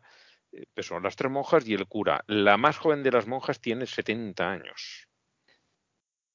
Y al final una de las, de las eh, novicias consiguió escaparse o no recuerdo ahora, porque también está hace mucho tiempo que la puse, pero sí, un encanto de gente estos. Esta podrían haber estado en la, en la manda al carajo. Pero Bueno, teníamos ya demasiadas. Esto Sí, sí, o algo sí. parecido había pasado en Santiago de Compostela. ¿Te acuerdas hace Mm. unos años? No, Que tenían secuestradas a monjas, no me acuerdo si eran latinoamericanas o africanas. Posiblemente eh, una, una mezcla de... Les habían quitado el pasaporte y no podían ir a ningún lado. Mm, Qué bonito es el amor cristiano. pues sí. Luego lo que digo que, que está, este Papa está cambiando cosas, aunque nosotros digamos, pues te quedas muy corto, es cierto, está quedando muy corto, pero el Papa está cambiando los órganos de gobierno de las sectas más ultraconservadoras del, catolicismo. Por ejemplo, eh, antes el Opus tenía su propio obispo, que era el que, el que mandaba allí, y se lo ha quitado. Ya no pueden tener obispo propio. Ahora eh, dependen de, es como cualquier orden religiosa. Tienen que, cualquier otra de sus organizaciones, no tiene un estatus especial, se lo ha quitado. Eh, y a otros cuantos de, de estos, en, eh, a los legionarios de Cristo, a los heraldos que vimos no hace mucho, a toda esa gente les ha quitado los órganos que tenían de gobierno, solamente quedan los kikos, creo. Con, con un estatus especial. Todos los demás les, les, les ha recortado atribuciones y poderes. Que calienten, que salen. Sí. o sea que sí que está está haciendo cosas. Y luego la siguiente noticia que hay que el, Papa se está planteando cambios en la doctrina sexual de la Iglesia para, lo que digo yo, salvar los muebles. No creo que le haga puñetera gracia, pero viendo lo que está pasando por ahí, eh, quiere, por ejemplo, que mm, dejar de condenar los anticonceptivos de cualquier tipo. Con el aborto todavía no se atreve. Eh, lo de los homosexuales dejar de condenar, decir que no, que tienen derecho a protección eh, social y legal como todo ciudadano. Y, o sea, están cambiando la orientación de ciertas cosas, ya digo yo, que con la intención de salvar su chiringuito, no con la de beneficiar a la gente, que si sacan un beneficio de eso va a ser indirecto, no va a ser porque este señor se lo quiera dar. Llega diciembre. Bueno, un poquito más abajo tenemos mm, otra, pero eso sí que no afecta demasiado. Ya han hecho muchas, una petición de perdón por todo lo de Canadá, lo de los niños de las escuelas estas. ¿Pero a quién le han pedido perdón? ¿Así en abstracto? ¿O Eh, han no, ido a las una- familias, las han nos- indemnizado de alguna manera? Nos puso eh, Manolo un vídeo, que está ahí también el enlace, de una hora y pico del, del discurso que da y están allí representantes de las naciones originarias de Canadá y allí a su cara, a su, dan diciendo a su cara a los representantes, claro. ¿Os no imagináis que les dijeran, nos perdonamos, hijos de puta? Pues, Sería maravilloso. eh, diría una frase que hoy se ha oído mucho, que se jodan. si no obtiene el perdón, que se joda. Claro. Bueno, eh, la esta otra noticia es- era casi para el what the fuck. En Francia paran un coche con matrícula diplomática del Vaticano y encuentran dentro cuatro kilos de cocaína y algo de marihuana también. Bueno, para luego, para bajarla, ¿sabes? Sí. ¿Para qué son las valijas diplomáticas si no para eso? Eh, a ver, aquí eh, la historia que cuentan no es del todo increíble. Estos señores eran mecánicos y les dijeron que eh, les llevaron un coche para reparar que era del, Vaticano. Y aprovechando la matrícula diplomática, se vinieron hasta España, cargaron sus cuatro kilos de cocaína y emprendieron el camino de vuelta. Los pararon un control rutinario en, en Francia y los perros olieron la droga. ¿Qué tal? Y entonces ellos decían, no, no, no, yo, yo no sé nada, nosotros solo somos los mecánicos, no sabemos qué hace esto aquí. Los del Vaticano diciendo, nosotros llevamos el coche a reparar. Entonces, claro, puede ser que dijeran, mira, yo te traigo el coche aquí, como es mecánico, tú te vas allá, te lo traes, yo a ti te doy tanto, pues a lo mejor yo qué sé, de los cuatro kilos, te doy medio kilo para ti, para que hagas después con él lo que tú quieras, y el resto no lo traes para aquí, que nos hace mucha falta, estamos haciendo corto este mes. Esa es una opción. La otra, que de verdad dijeran, uy, con este coche podemos ir a donde nos dé la gana, nadie nos va a parar y en el Vaticano no sepan nada. Opciones hay muchas. La historia no es increíble del todo de que ellos hayan ido por libre. Lo que sí es increíble es que no, no, nosotros estamos probando este coche desde Italia que te lo han dado hasta España para una prueba. Yo, vamos, dos, una, una Tenían que probar a ver si llegaba a España. La prueba era esa. Tú si, si puedo ir a España en este coche. Entonces, para saberlo tenían que ir a España. comedia. Eso sería un peliculón muy bueno. Sí, ¿verdad? Eh, eh, tiene, tiene tintes de airbag, bastante. Sí. Sí que recuerda... con airbag solo de acordarme de, cada vez que da la nombre ya me entra la risilla. Y hay gente que la odia. ¿Sí? ¿En serio? Sí, hay gente, ¿cómo? Esa te gusta, es horrible.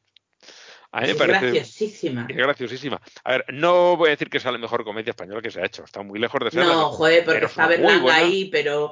es una eh, muy buena comedia. Es muy buena, es muy, muy buena. De las modernas, probablemente la mejor. no sé la eh, mejor, pero, se, ha hecho, se ha hecho muchas cosas muy bien. Pero es una comedia gamberra y. Y además que tiene un mogollón de capas. yo la vi varias veces y, y como la segunda y la tercera le sigues sacando cosas, luego ya no. Pero en la primera no ves todo lo que hay ahí, no. ni coña. No, porque es un poco como el cine de Berlanga, que eh, tienes una escena en primer plano, pero por detrás están pasando más cosas. Mm, mm.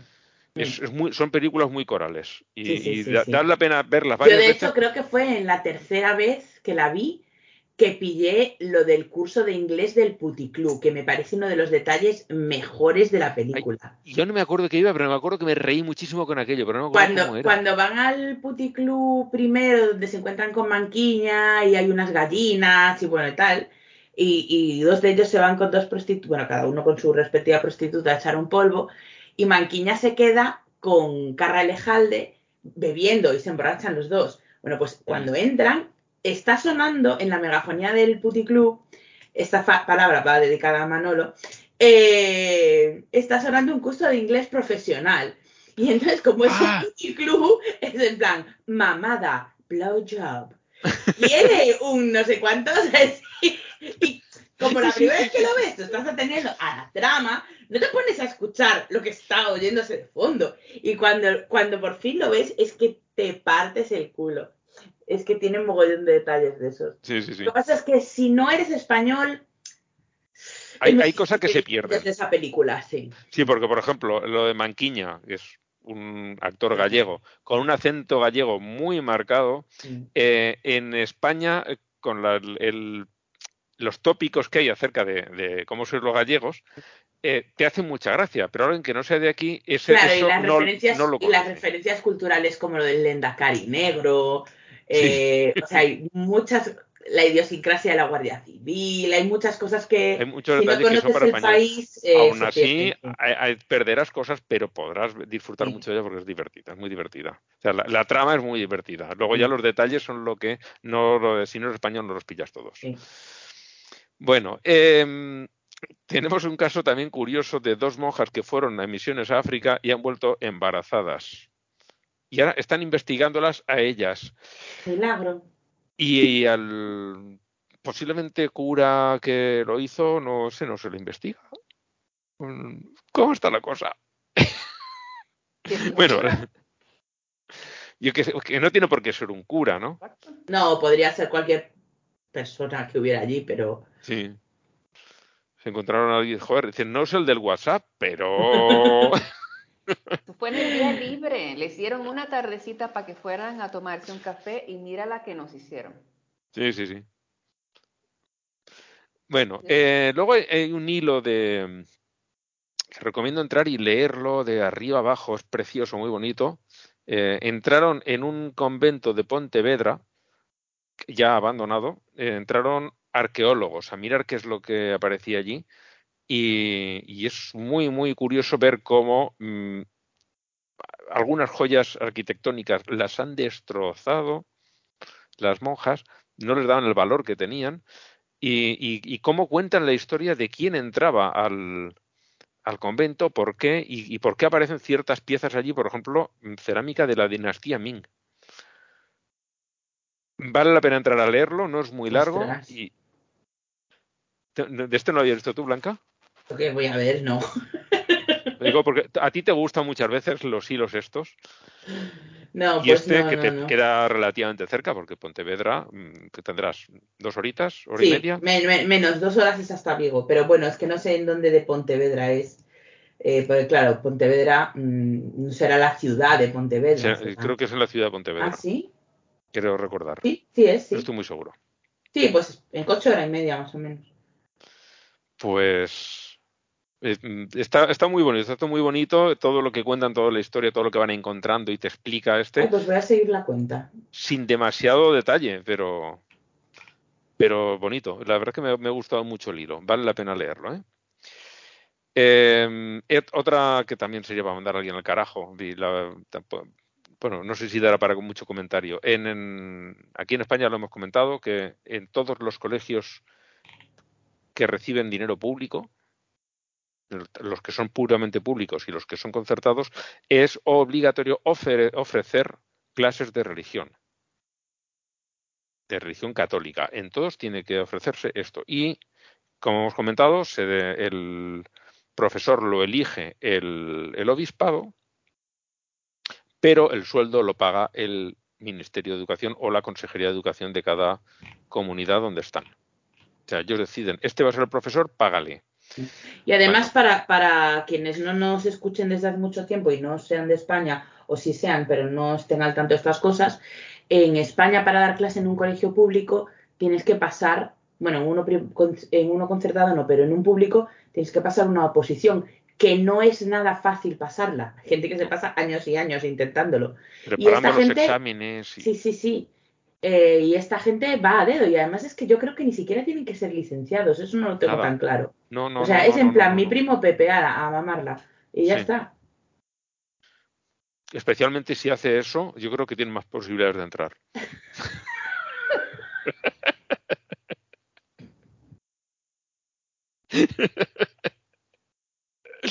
Pero entre primos necesitan despensa papá. Chica, No, solo para casarse, para eso no. Bueno, pues la cuestión está que estas clases de religión cada día tienen menos alumnos y curiosamente cada vez esas clases nos resultan más caras. Estamos pagando más dinero de nuestros impuestos para unas clases que cada vez quiere menos gente. Porque hay bastantes colegios en los que no se ha apuntado absolutamente nadie, sobre todo eh, institutos donde hacen secundaria y bachillerato, no tienen ni uno. Pero la ley obliga a mantener allí a un profesor que no tiene, tiene cero horas de carga Eso me lectiva. parece loquísimo, eso no lo sabía. Pues pero eso lo comentamos Yo en- entiendo entre finales de la- a finales de la temporada pasada, lo comentamos, que hay colegios en ¿y los que no tienen día? ningún alumno. O sea, yo puedo entender entre comillas todas las del mundo eh, que la ley obliga a ofertarla. Pero, pero a tener un profesor sin alumnos, ¿tú te Pues sí. imaginas la que se montaría en este país si eso se hiciera con cualquier otra religión? Sí, o por ejemplo, eh, la que se liaría si pusieran a un vicepresidente de una comunidad autónoma sin ninguna atribución y sin ninguna responsabilidad. Pero eso es en todos lados. No, es que aquí eh, Blanca sabe de lo que hablo Sí, y sí. los que sean españoles también saben de lo que hablo. Aquí ha, ha pasado exactamente eso. Ha ganado las elecciones un partido no tenía suficiente mayoría para formar gobierno, se ha aliado con Vox, han puesto al vicepresidente de Vox, que es una, bueno, por cierto, hay una noticia suya por ahí, una de las mandadas al carajo, es, de él, eh, y, este señor no tiene absolutamente ninguna atribución, es vicepresidente sin más, porque es la cosa mm, posiblemente más inútil. Y estamos hablando de los políticos españoles que no van a ser mejores que los de tu país, tampoco pero ya lo sé, pero bueno, imagínate políticos de tu país, pues este destaca por inútil. Pero es que lo más bonito de todo, lo más bonito de todo, es que este señor pertenece a un partido que una de las cosas fuertes de su línea es eliminar las autonomías. Sí. Eso es lo más bonito de todo. Y, y, está siempre quejándose de las paguitas gratis que se mm. le dan a otros, de que, de que hay, muchos políticos, de la sobredimensión de las administraciones. Y este señor está ahí sin ningún tipo de atribución ni responsabilidad, cobrando un sueldo por de a lo mejor de 60.000 euros al año. Ahí lo tenemos. Bueno, hay una mandada suya al carajo por una mamarrachada que dijo, que por cierto luego Maruja Torres le contestó, pero muy bien. Mm. Porque dijo que, eh, ¿cómo estaba la cosa? A ver, está aquí. Eh, algo así como que las mujeres somos muy zorras. Porque nos, gusta apoyar solo porque nos gusta.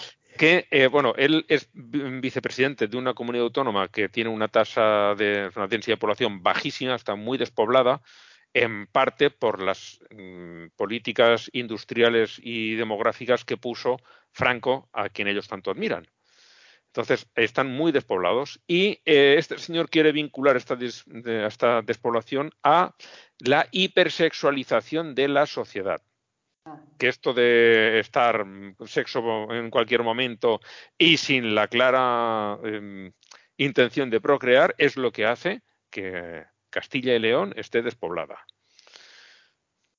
Esta marrachada dijo y por eso estaban las mandadas al carajo porque un señor que se ve que es que se nota que no tiene nada que hacer. Se nota que no tiene nada que hacer por las tonterías que dice.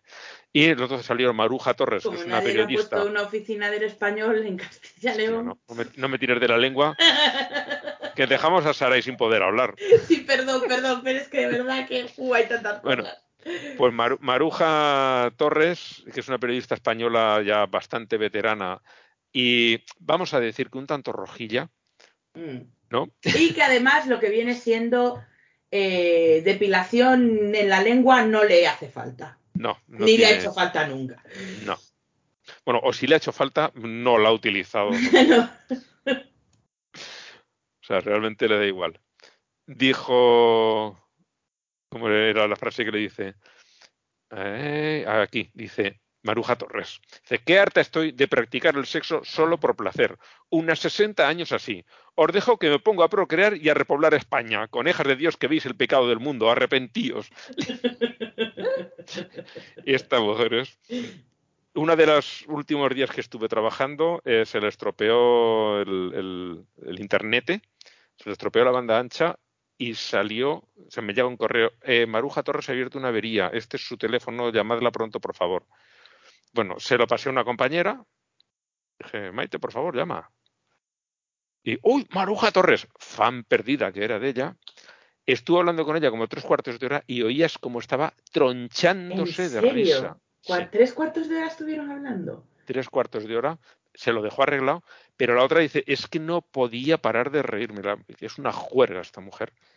no podía, no podía parar de reírme amabilísima, por un lado, pero luego además divertida, ingeniosa. Pues mira, es casi de la edad de mi padre.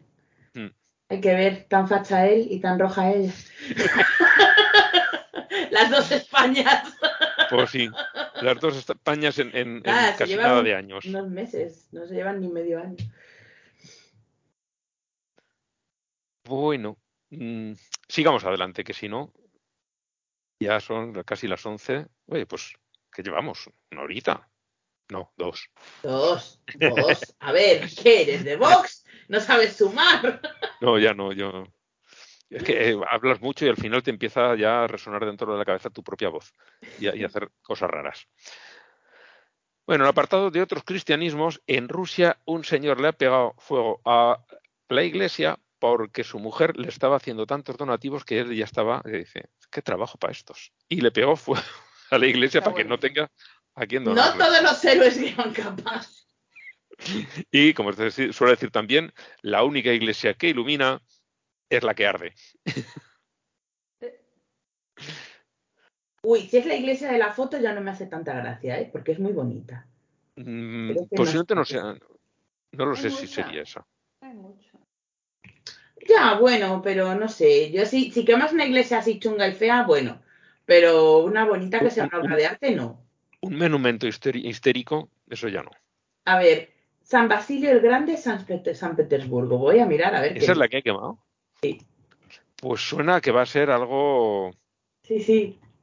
Que igual no ha ardido mucho. Igual han ardido cuatro bancos de allí y lo han conseguido apagar.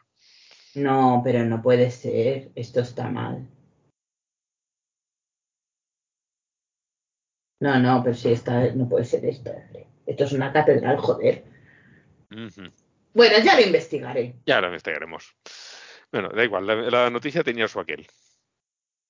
Luego hay un artículo que me compartió Gary Gutiérrez, que, que, para quien no lo conozca, es un locutor de radio de, de Puerto Rico, y me comparte muchas cositas, muchas. Varias cosas de las que por aquí me las ha puesto él, esta era una, una de ellas. Un artículo que habla sobre los vínculos de la extrema derecha con los fundamentalistas religiosos. Es largo y no vamos a entrar a comentarlo, pero sí que recomiendo la lectura porque fue muy bueno. Muy bueno. Em, que sí que ha sido la catedral. Ah, no, coño, que esto es de 2006.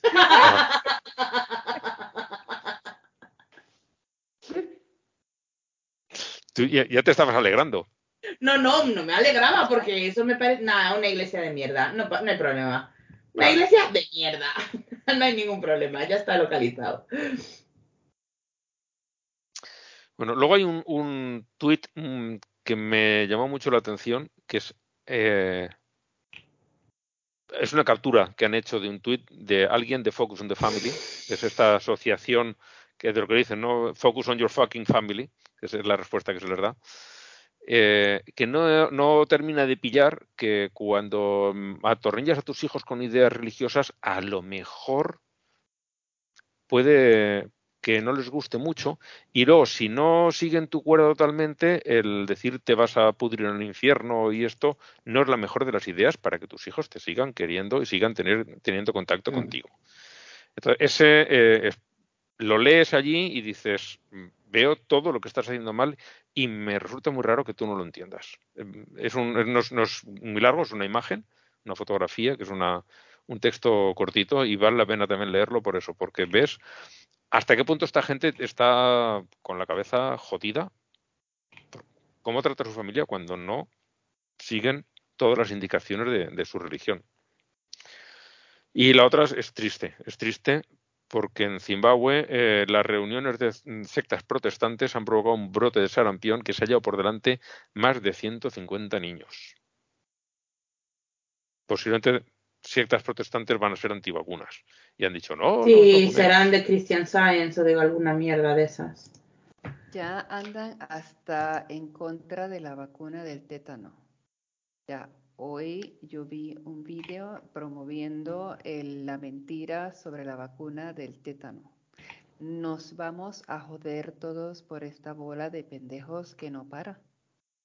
No, a ver, si tú tienes tus vacunas en orden, lo único que va a haber es, es una pequeña limpia, porque claro, tampoco. No, pero el problema está la gente que no se puede vacunar. los que no se pueden vacunar y los que necesitan ya su refuerzo y no se lo ponen, porque por ejemplo el, del tétano es uno que te lo tienes que poner cada 10 años. Yo mm. no me he puesto jamás la de tétanos. ¿En serio? ¿Nunca? Nunca. Yo sí. Jamás. Me quiere caer el brazo cada vez que me la ponen. Pues yo nunca, nunca, nunca. yo la verdad es que no me acuerdo cuál fue la última, pero, sí que sí que me la he puesto más de una vez a mí ni me la han ofrecido, nada, o sea, cero, no, no la tengo. Y yo, iba de vacaciones, iba de vacaciones al pueblo de mis padres, que allí había caballerías para labrar. Cuando yo era muy niño, allí había, mm. labraban con, con mulas. Y, Y no me lo he puesto nunca. Y te caías por la calle, te hacías sangre y todo. Nada. No me la he puesto ni, ni se les ha ocurrido a nadie ponérmela. Pues, pues esa es una de las que, pues sí, cada 10 años. Y ya, eh, ya, ya está empezando también a sembrar la cizaña de la mentira de la vacuna del tétano. Así es como estos grupos siguen haciendo el grooming para todas las agendas. no es el problema, es, es, lo cómo lo ramifican, cómo te preparan y entonces ya te pueden, ya eres terreno fértil para lo que quieran sembrar. Para lo que quieran. Por suerte, el tétanos no es transmisible de persona a persona. Por suerte. Sí, pero bueno, aunque la palma se la da igual. Y además creo que es una muerte bastante dolorosa. Sí, mucho, mucho, mucho. Mm. Mucho porque lo que hace es que eh, te tensa los, los, músculos, te los tensa y no los puedes descensar. Te bloquea los músculos en tensión, todos. Entonces la gente es la posición que hacen de la espalda arqueada, porque todos los mm. músculos de la espalda se han arqueado, los abdominales también, pero por lo visto en la espalda tienes más fuerza. Entonces vencen. Vale, a ver si voy a tener el tétanos y yo lo que creo es que llevo muchas horas trabajando. Porque vamos, tengo los músculos agarrotadísimos todos. Bueno, en la sección del Islam hay varias provincias, pero no noticias, pero no las vamos a poner todas. Una que me ha encantado porque es muy divertida y es que en el mundo árabe Grinder va tiene una tasa de negocio enorme, pero tú preguntas y nadie lo conoce. A ver, pobriños, ¿qué van a decir? Claro, ¿qué van a decir? Pero es que no lo conoce Como para nadie. Ir contándolo. sí, nadie de nadie, ni los que los persiguen, ni los que lo usan. Los que lo usan, evidentemente, por la cuenta que les trae, van a negar a reconocerlo. Pero los que los persiguen, por si acaso se hacen sospechosos, tampoco lo conocen. Y Grinder dice, pues de ahí yo tengo miles, millones de usuarios y es me ha parecido una, una noticia muy, muy curiosa, muy divertida. Y la otra también del Islam, que es, bueno, ya sabía todos. Esa es terrible. Apuñalaron a Salman Rushdie, que no se muere, pero ha quedado bastante jodido el pobre hombre.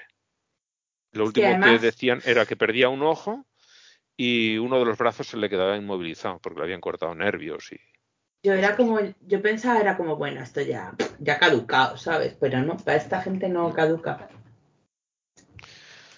Pues no. Eh, qué basura, qué basura. He añadido también ahí, no recuerdo quién lo compartió, creo que fue Fernando Vidal, me suena. Un artículo ya que ya tiene bastantes años, creo que es de sí, 2014, está en el, en el propio enlace, en el que explicaba de dónde viene lo de la fatua. Y la verdad es que es, eh, es paranoico, porque lo que cuenta ahí es que en, cuando estaba redactando, entre comillas, eh, Mahoma el, Corán, eh, puso una serie de, versículos en los que alababa ciertas mujeres que tenían una posición de poder en algún sitio. Y entonces, a los pocos días de haberlo escrito, se dio cuenta de que eso se lo había, claro, estaba poniendo bien a, mujeres en posiciones de poder. No podía ser. Eso se lo había metido eh, Satanás. Y entonces lo eliminó. Pero la historia quedó ahí se sabía. Y eh, fue, entre los teólogos islámicos, fue motivo de discusión durante mucho tiempo, durante varios siglos, hasta que se decidió apartar, aparcarlo eso y dejarlo. Pero igual, la gente conoce la historia más o menos, algunos, no todos, pero los más eruditos.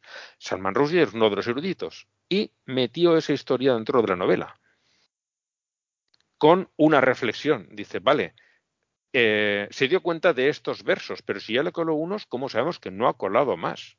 ¿Cómo sabemos que no hay más partes del Corán que están inspiradas por Satanás y nadie se ha dado cuenta? Claro, eso es sembrar la duda en los creyentes y de ahí viene la fatua. No era por no, es que este escrito insulta al Corán. No, no, no, no. Es que está promoviendo la duda, que es lo peor que le puede hacer una religión. Y eso, pues fíjate, después de 30 años. Sí, efectivamente, sí. Ahí lo tenían. Ay, Dios. Bueno, en otras religiones eh, hay bastantes noticias también. Me voy a centrar en una que han detenido, creo que es la tercera vez, a la cúpula de la Escuela de Yoga de Buenos Aires. Esta es el que conozca mm, este mundillo de las sectas, conocerá a Pedro Salum, un argentino que lo metieron en una, en una secta, bueno, su madre, que es esta secta, la escuela y que no quiere que les llamemos sectas. No, organizaciones coercitivas. Exacto, organizaciones coercitivas. Porque no solamente está la parte religiosa, hay de todo. Por ejemplo, eh, todas las mandangas que están haciendo ahora con, con lo de las criptomonedas funcionan exactamente igual. Hoy, madre mía, el evento. No, no, no, Blanca, contente, contente. No hablemos del evento de las criptomonedas. De Madrid. Solo quiero decir que alquilaron actores, o sea, contrataron actores para disfrazarlos de jeques árabes y ponerlos en el evento. Oh. Para que pareciera que había gente rica. Muy es maravilloso. He visto tantos hilos de Twitter que me han hecho tan feliz hubo quien dijo, este señor no estaba en este concurso, que no es realmente un concurso. Y uno salió y dijo, es mi primo. Hostia. No sé si será verdad o no, pero decirlo lo dijo. Bueno, mm, por lo menos a dos de ellos. Espera, dijo, es mi primo y le pagaron 50 euros. Me acabo de acordar. Joder. Bueno, pues este, em, esta, lleva este hombre, no, sé qué barbaridad de años, peleando contra ellos. Tienen apoyos en instancias muy altas del gobierno porque tienen cosas contra ellos y contra jueces, policías, políticos, los tienen a todos pillados de las pelotas, porque una de las cosas que se hacía desde esta escuela de yoga era proporcionar ciertos servicios sexuales. Eh, no sé yo si han llegado a poner menores, pero mujeres y hombres los han puesto al servicio de quien fuera. Claro, luego eso queda registrado quién ha estado con quién y ya si un juez dice voy a investigar a esta secta o a este grupo de yoga, eh, oye, es que tenemos por aquí esta peliculita que no querrás que se vea por ahí. Y claro, separaban todas las investigaciones. Y ahora que este cabrón tiene ya más de 80 años, eh, por lo que parece, eh, no tenían nada contra los que han empezado la investigación, los han detenido, los han encontrado de todo, pero claro, una de las cosas que han encontrado son la lista de clientes y de gente que o estaba extorsionada o los apoyaba porque de vez en cuando iban por allá y les proporcionaban lo que buscaban. Entre otros, el señor Plácido Domingo vuelve a aparecer me pinchas y no sangro. Plácido no puede ser. Es un hombre íntegro, es un artista, es un alma elevada por la música. Un ser de luz. Un ser de luz, sí. Pues bueno, eh, hay el primero de los enlaces que he puesto ahí. Eh, son cuatro horas. O sea, es largo, pero de verdad vale mucho la pena verlo. Y esperemos que esta vez, mm, hace días que no veo nada al respecto, pero esperemos que esta vez sí que eh, terminen ya con, esta organización porque es, horrible, es horroroso lo que han estado haciendo. Él cuenta allí muchas cosas, lo cuenta otro amigo suyo que también eh, salió de, este grupo y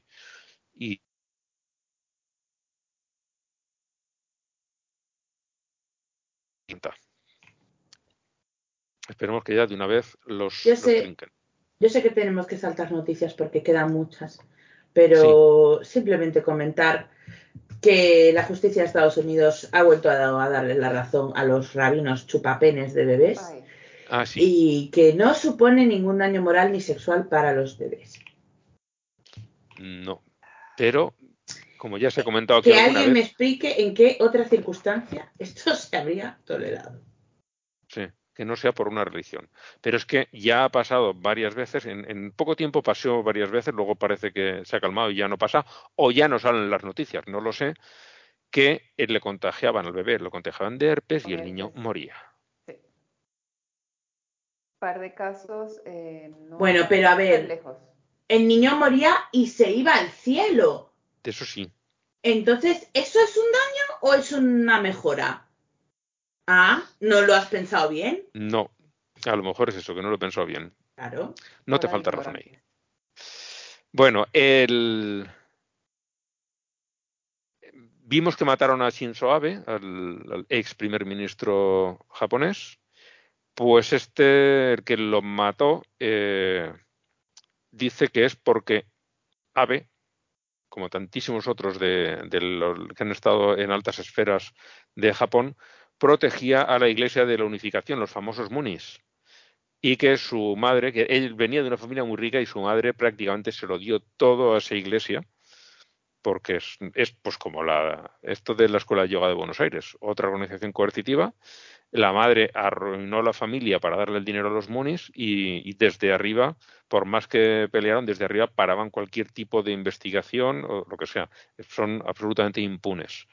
Estos son impunes. Tanto estos como la, rama esta que ha salido, que adoran a las armas, que llevan unas armas doradas, se hacen como en los tocados estos de plumas de los, de los jefes indios americanos, pero con unas balas antiaéreas, más mm. balas de como de 15 centímetros de largo.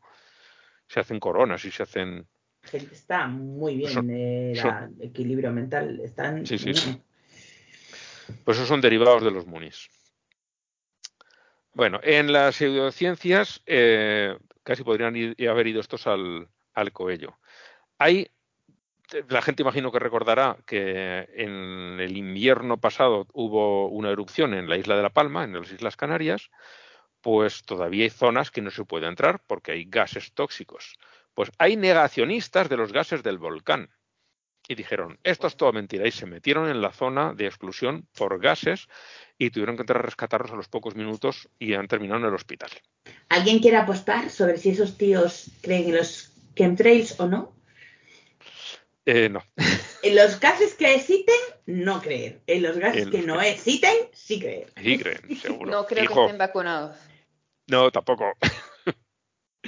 El siguiente podría. El siguiente, si no fuera porque es un, pedazo de mierda, no llega al nivel de Alex Jones. Por cierto, me cago en él y en la leche que le han dado. Eh, es Uri Geller, que podría haber estado en Los Coellos, si no fuera porque este señor nunca me da risa, le ha declarado la guerra a Putin y dice que desviará sus misiles con la fuerza de su mente. Mm, sí, esa es la reacción exacta. Pues de momento le está saliendo regular. Igual tiene que ir al gimnasio o algo de la mente. Igual dice, no, no, es que iban a otro sitio que hubiera hecho mucho más daño todavía. Joder, pues han matado a 60 personas. Es que hubiera matado a 200 si no hubiera sido por mí. Joder, y un cacho de campo vacío para que caiga, ¿no lo habéis encontrado? Claro, claro, es que, joder, a ver, también hay que ser comprensivos. El hombre hace lo que puede, tiene su mm. mejor voluntad. Bueno, en Nueva York, algo que ya parecía eh, totalmente erradicado, pues un joven judío ultraortodoxo se ha quedado paralítico por la polio, por poliomielitis en, en Nueva York, la ciudad de Nueva York. O sea, no es, en, un barrio pobre de, Lagos en Nigeria. No, no, no. En Nueva York. Pero es que si es un judío hasídico, es que esta gente sí vive en el siglo XVIII. Mm, más sobre esto, más sobre esto al final del podcast. No, no concretamente de este, sino de los hasídicos. Vale. Eh, y ya, ya estamos en los varios, en los varios. Uno, un, hilo, de lo que por eso digo, ¿te, ¿te gustan los hilos? Uno que, te he visto compartir a ti sobre eutanasia. Ah, yo soy muy de hilos, sí. O el hilo ese, madre mía, cómo lloré. Es una maravilla. Eh, lo que me hace pensar a mí que realmente los pro vida están a favor de la eutanasia. Estamos. Mm, los que estamos a favor de la eutanasia somos de verdad los pro vida. Porque los que estamos a favor de la vida y no de la muerte. Esta señora da un ejemplo de lo que es vivir y de lo que es eh, decir hasta aquí quiero llegar. De lo que es ser un ser humano con toda la dignidad que implican esas dos palabras. Hay una cosa que hoy hace, y lo quería nombrar con todo esto del, del Row contra Wade. Eh, una frase que les oí decir en, uno de los, de los podcasts de los ateos de Austin. Mm, ¿Conoces esta, esta agrupación? Bueno, son la asociación. ¿Qué es la de Aaron Ra y toda esta peña? Aaron Ra, no, es eh, Matt Dillahanty. Ah, sí, sí, Matt Dillahanty, perdón. Aaron Ra ha ido alguna vez de invitado, pero el, el gerifalte ahí es más relajante. Sí, sí, sí, hombre, sí. El que les corta por teléfono en plan, no, no, ahora hablo yo, luego ya te sí. Lo hace muchísimo el cabrón. No, no, me, no me hables así. Tú no me vas a decir a mí cómo hablo yo en mi puto podcast. Estás diciendo palabras muy gruesas. Pues te jodes y todavía más. Este. Eh, pues en uno de los dos que escucho, no sé si el Atheist Experience o, o el Non-Profits, en uno de los dos dijeron algo que, me llamó muchísimo la atención y que tiene toda la razón. Que no permiten a una mujer decidir si quiere abortar o no. Pero si tú dices, eh, cuando me muera no quiero que cojan mis órganos, no los cogen. No pueden cogerlos. O sea, tienes, para tener de verdad decisión sobre tu cuerpo, tienes que estar muerta. Una mujer muerta tiene más derechos para decir sobre su cuerpo que una mujer viva. Me río porque es verdad. Diablo. Oh, cuando hicieron esa reflexión allí, dije, se, me reventó la cabeza. Digo, hostia, qué duro.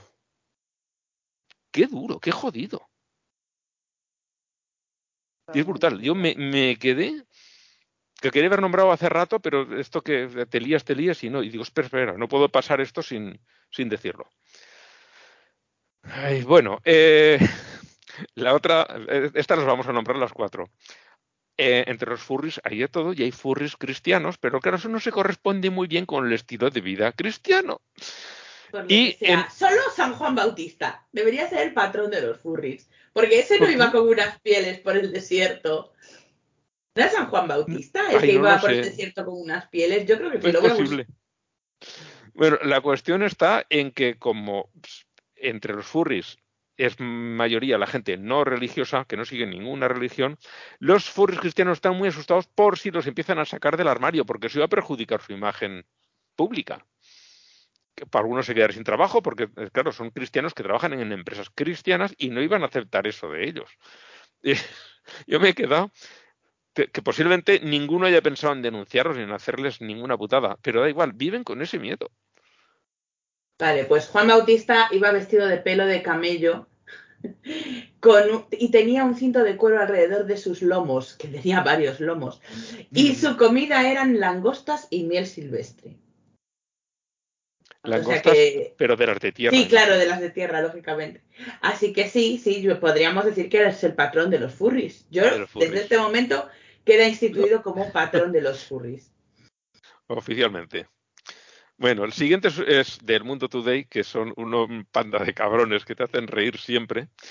Eh, una noticia, bueno, el que no lo conozca, es un diario de humor y las noticias, noticias son absolutamente inventadas, pero como suele pasar con el humor, refleja muy bien eh, el sentir de la realidad. Y, y, conoces muy bien a la gente a veces mejor a, partir de la parodia que de las noticias reales. Y aquí dicen que la Asociación de Abogados Cristianos demanda a toda la población de la India por blasfemia. Y les ofende muchísimo que haya gente creyendo en un Dios que no es el suyo. Y... bueno, eh, sus artículos son cortitos y tienen mucha chicha, siempre son muy divertidos. Así que recomiendo a la gente que entre a leerlo. Por cierto, no sé dónde lo, no sé lo puse yo o lo puso alguna otra persona y dijo alguien, pero esto, esto no puede ser verdad. Aún no los conoces. No puede ser, pero no juguemos. Y el último es un vídeo maravilloso. Bueno, aquí está el programa completo, pero lo importante está al principio parece una declaración institucional, un mensaje del rey. Y es Héctor de Miguel, un monologuista, un humorista español, se hacía llamar en tiempos que qué, eh, recibió una carta de la Asociación de Abogados Cristianos. Bueno, no, no, ha, empezado una recogida de firmas para que cancelen su programa porque él se pitorrea de la iglesia todo lo que quiere y luego un rato más. Ya por vicios. Se pitorrea de la iglesia. Claro. Sí, por vicio. Y eh, han empezado estos abogados cristianos una recogida de firmas y creo que quieren presentar una demanda para que su programa deje de emitirse. Y este señor ha hecho, al estilo de los mensajes de Navidad de los jefes de Estado, donde los hagan, por ejemplo aquí en España lo suele hacer el rey, un mensaje oficial del programa Hora Veintipico, que es donde está él, eh, diciéndole a los abogados cristianos lo que pueden hacer. Y, por favor, que entre todo el mundo vea ese mensaje que son como cinco minutos y es una absoluta maravilla, aunque se equivoca eh, en una cosita. Dice algo así como que em, no sé qué cosa, que no, algo, no me acuerdo qué era, y resulta que es que sí. Pero bueno, da igual, el espíritu de lo que quiere decir se entiende, aunque ahí se trabuque y meta un no donde no, tiene que estar, o al revés, o se salta un no donde sí. Te perdonamos, don Héctor, como te llamamos los Facunders. bueno, es una maravilla. El resto del programa, el que quiera también que se lo vea, que es divertido todo entero, pero los primeros minutos donde está este mensaje institucional es maravilloso, es, genial. Y ahora viene lo que decía de los ultraortodoxos, de los hasídicos. Eh, he puesto película de la quincena, realmente es una serie. Me la he visto en Netflix, son tres temporadas, dos de doce capítulos y una de nueve, y es una familia, los Stiesel, eh, de, ultraortodoxos que viven en, viven en Jerusalén, viven en Israel. La serie está rodada principalmente en hebreo, no la han doblado, está subtitulada. Hay ratos que hablan en hebreo, ratos en yiddish. Eh, el hebreo lo tengo que leer, el yiddish pillo alguna cosita cosa porque es básicamente alemán. Y, te hace entender un poco eh, en qué estado viven esta gente. Los actores no son mm, hasídicos, son actores. una de las protagonistas de la historia, si alguien ha visto Unorthodox, otra serie que hay, que estos son de, de ultraortodoxos en... No, no la he visto. Está en Netflix esa, ¿verdad? Está en Netflix. No sé si seguirá, pero está, por lo menos estaba en Netflix. Pues la actriz protagonista de allí hizo esto bastantes años antes, aquí era una, una, una adolescente, y, es las historias dentro de la familia. Y ves eh, algo que dices, esto en España se ha quedado, aquí se nota la herencia judía en eso. Su mayor preocupación en prácticamente cualquier cosa que hagan es qué van a pensar los demás. Viven con una tensión, con un miedo a qué van a pensar, qué van a decir los vecinos, que es eh, ves esa congoja dentro de ellos. Eh, luego, las familias son tremendamente controladoras de sus hijos, muchísimo. Es una exageración. A mí me ha gustado verla por, por ver cómo viven ellos, porque es algo que no, que no, que no conoces, es algo que lo desconoces y, y, ver cómo es la vida de esta gente es, es complicado. Hay otra cosa también muy llamativa y es que lo, mejor que pueden hacer, lo que una familia considera que es lo mejor, que casarse con uno de esos es la leche. Los que se dedican a estudiar la Torah, que no hacen otra cosa, no hacen nada productivo, no entran un céntimo a casa ganado. Tienen mecenas que les dan dinero como si fueran artistas, pero un artista produce su pintura, su escultura, su música. Hace algo, hace algo, aporta algo a la sociedad. Estos solamente estudian y estudian y estudian la Torah para prácticamente memorizar, bueno, eso y los comentarios que han hecho muchos rabinos acerca de esos textos. Y, para una familia casarse con alguien de esos es una maravilla, pero es que si fuera por lo que hace, te ibas a morir de hambre, porque no haces nada productivo.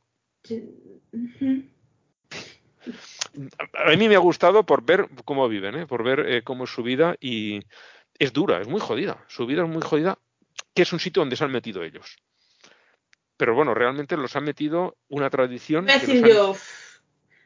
no han entrado eh, ellos voluntariamente, pero están allí dentro. Pero los niños que nacen en esa comunidad no nacen ahí voluntariamente. Ya, pero, pero eh, están viendo lo que hay afuera y lo rechazan. Y, de verdad lo ven, porque. Sí, sí, sí, sí, sí, sí, sí, sí. Eh, lo ven. tú lo ves allí como ves a uno que es, que es que le apetece tener un smartphone le apetece, pero claro, no, es que esto no es, no, esto no es kosher. Entonces, eh, se reprime y no lo coge. Luego hay otro, otro de los protagonistas, que ese sí va con uno, pero siempre dice, no, no, pero es un modelo muy antiguo, no, no. Hay un montón de cosas que este no es capaz de hacer. Se excusa. Es, vale la pena verlo por, por eh, ver cómo vive esta gente. Hay un momento en el que uno de los nietos del, del protagonista, que es un, un profesor, le viene con un perro. El perro es un animal impuro para el, para el judaísmo. La cara de terror de este hombre que no quería acercarse al perro de ninguna manera, bueno, ese es un actor, ¿no? Lo hace, pero eh, claro, está representando cosas que habrán pasado de verdad. eh, verdad, me, ha gustado mucho. La tercera temporada es mm, a lo mejor un poquito más floja, pero aún así, mm, no me ha gustado mucho al principio, pero los últimos capítulos se han enmendado y, me ha gustado. Yo recomiendo verla a la, gente.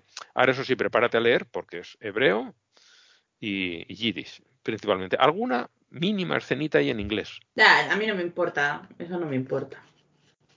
Alguna muy mínima. La de One bueno. me imagino que ya la vieron, ¿verdad? Eh, One of Us, no, todavía no lo he visto yo. Mm, mm, la tengo en la lista. Y, esa, y la de Sedócil, Sedócil reza y obedece, creo que es. se llama. esa no la he visto tampoco. esa también la tengo ahí en la lista para verla. Fuerte. Madre mía, madre mía. La escalada del horror. Es como, ¡buah! Esto qué mal. ¿eh? Qué mal. ¡Uy, qué, qué, mal! ¡Oh, Dios mío! ¿Pero qué es esto? yo mientras lo veía me, me, acordaba de sí. Yo me acuerdo cuando, cuando pasaban las entrevistas en CNN, pero pues como así, como que en la distancia, pero wow. Porque es que intento no hacer spoilers, pero cuando intentan solucionarlo, al mismo tiempo la cagan de una manera tan brutal que. O sea, que, al principio dices, qué horror esto, y, al, y cuando a mitad dices, me vuelvo al principio, que, que era No, tampoco al principio, o sea, quiero decir, cuando las autoridades intervienen, que obviamente tenían que haber intervenido antes, eh, lo hacen muy mal, no lo hacen bien. Porque no... Qué raro. Mm. Qué raro. ¿Alguien del gobierno cagándola? No me lo puedo creer. Lo hacen mal, lo hacen bastante mal. Que luego, claro, ellos por supuesto aprovecharon para utilizarlo y victimizarse y todo lo que os podáis imaginar, pero la verdad es que no lo hacen bien. Y al día de hoy lo siguen venerando. Sí, sí. Eso no, es un horror. Pero bueno, vos eh, te, presente, da así un toquecito de cómo es esta comunidad, eh, mayormente de la parte que está en, en, Estados Unidos, eh, vale la pena. Vale mucho la pena y ya es solamente un documental es también de los hasídicos. Pues esta serie está, tiene sus rasgos de humor, hay momentos que te ríes, hay momentos trágicos, hay, hay un poquito de todo. Y es la, vida de la familia. Está el, abuelo, eh, Shulem, eh, tiene un hermano que vive en Bélgica, que tiene una hija, es viudo, este hombre también, Zulem, también es viudo. La mujer sale por allí porque los muertos van saliendo, ellos los tienen muy presentes siempre y digamos que los ves allí, que están y hablan con ellos y, ves cómo se sienta al lado de la madre que está muerta y charla con ella y está... A mí me ha gustado, la verdad es que me ha gustado. Empecé a verlo con un poquito de, digo, a ver, va. Empecé a verlo por la actriz, por la actriz esta de, de Unorthodox porque me gustó mucho, mucho cómo trabajaba esta chica, me parece una, actriz estupenda.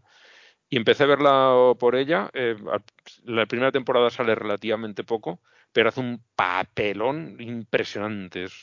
me gusta mucho esta, mujer como actriz, una barbaridad.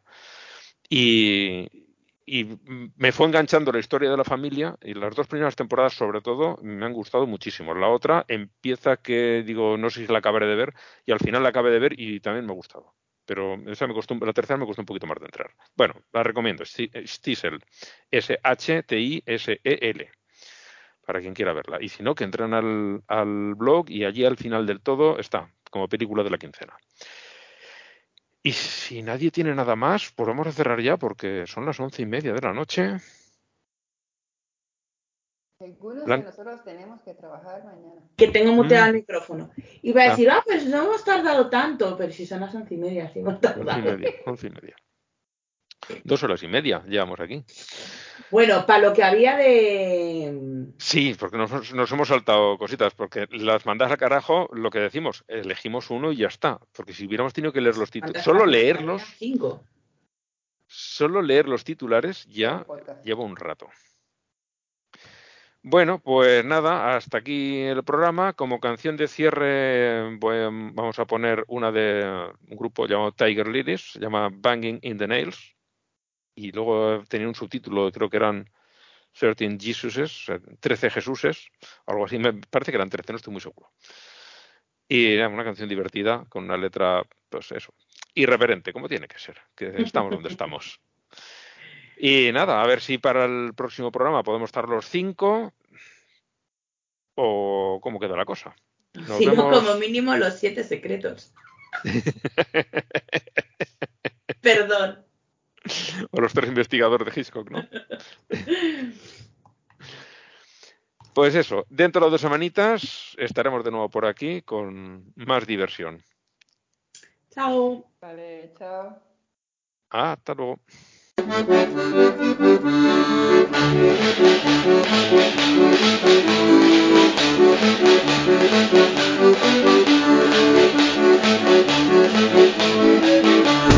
crucified.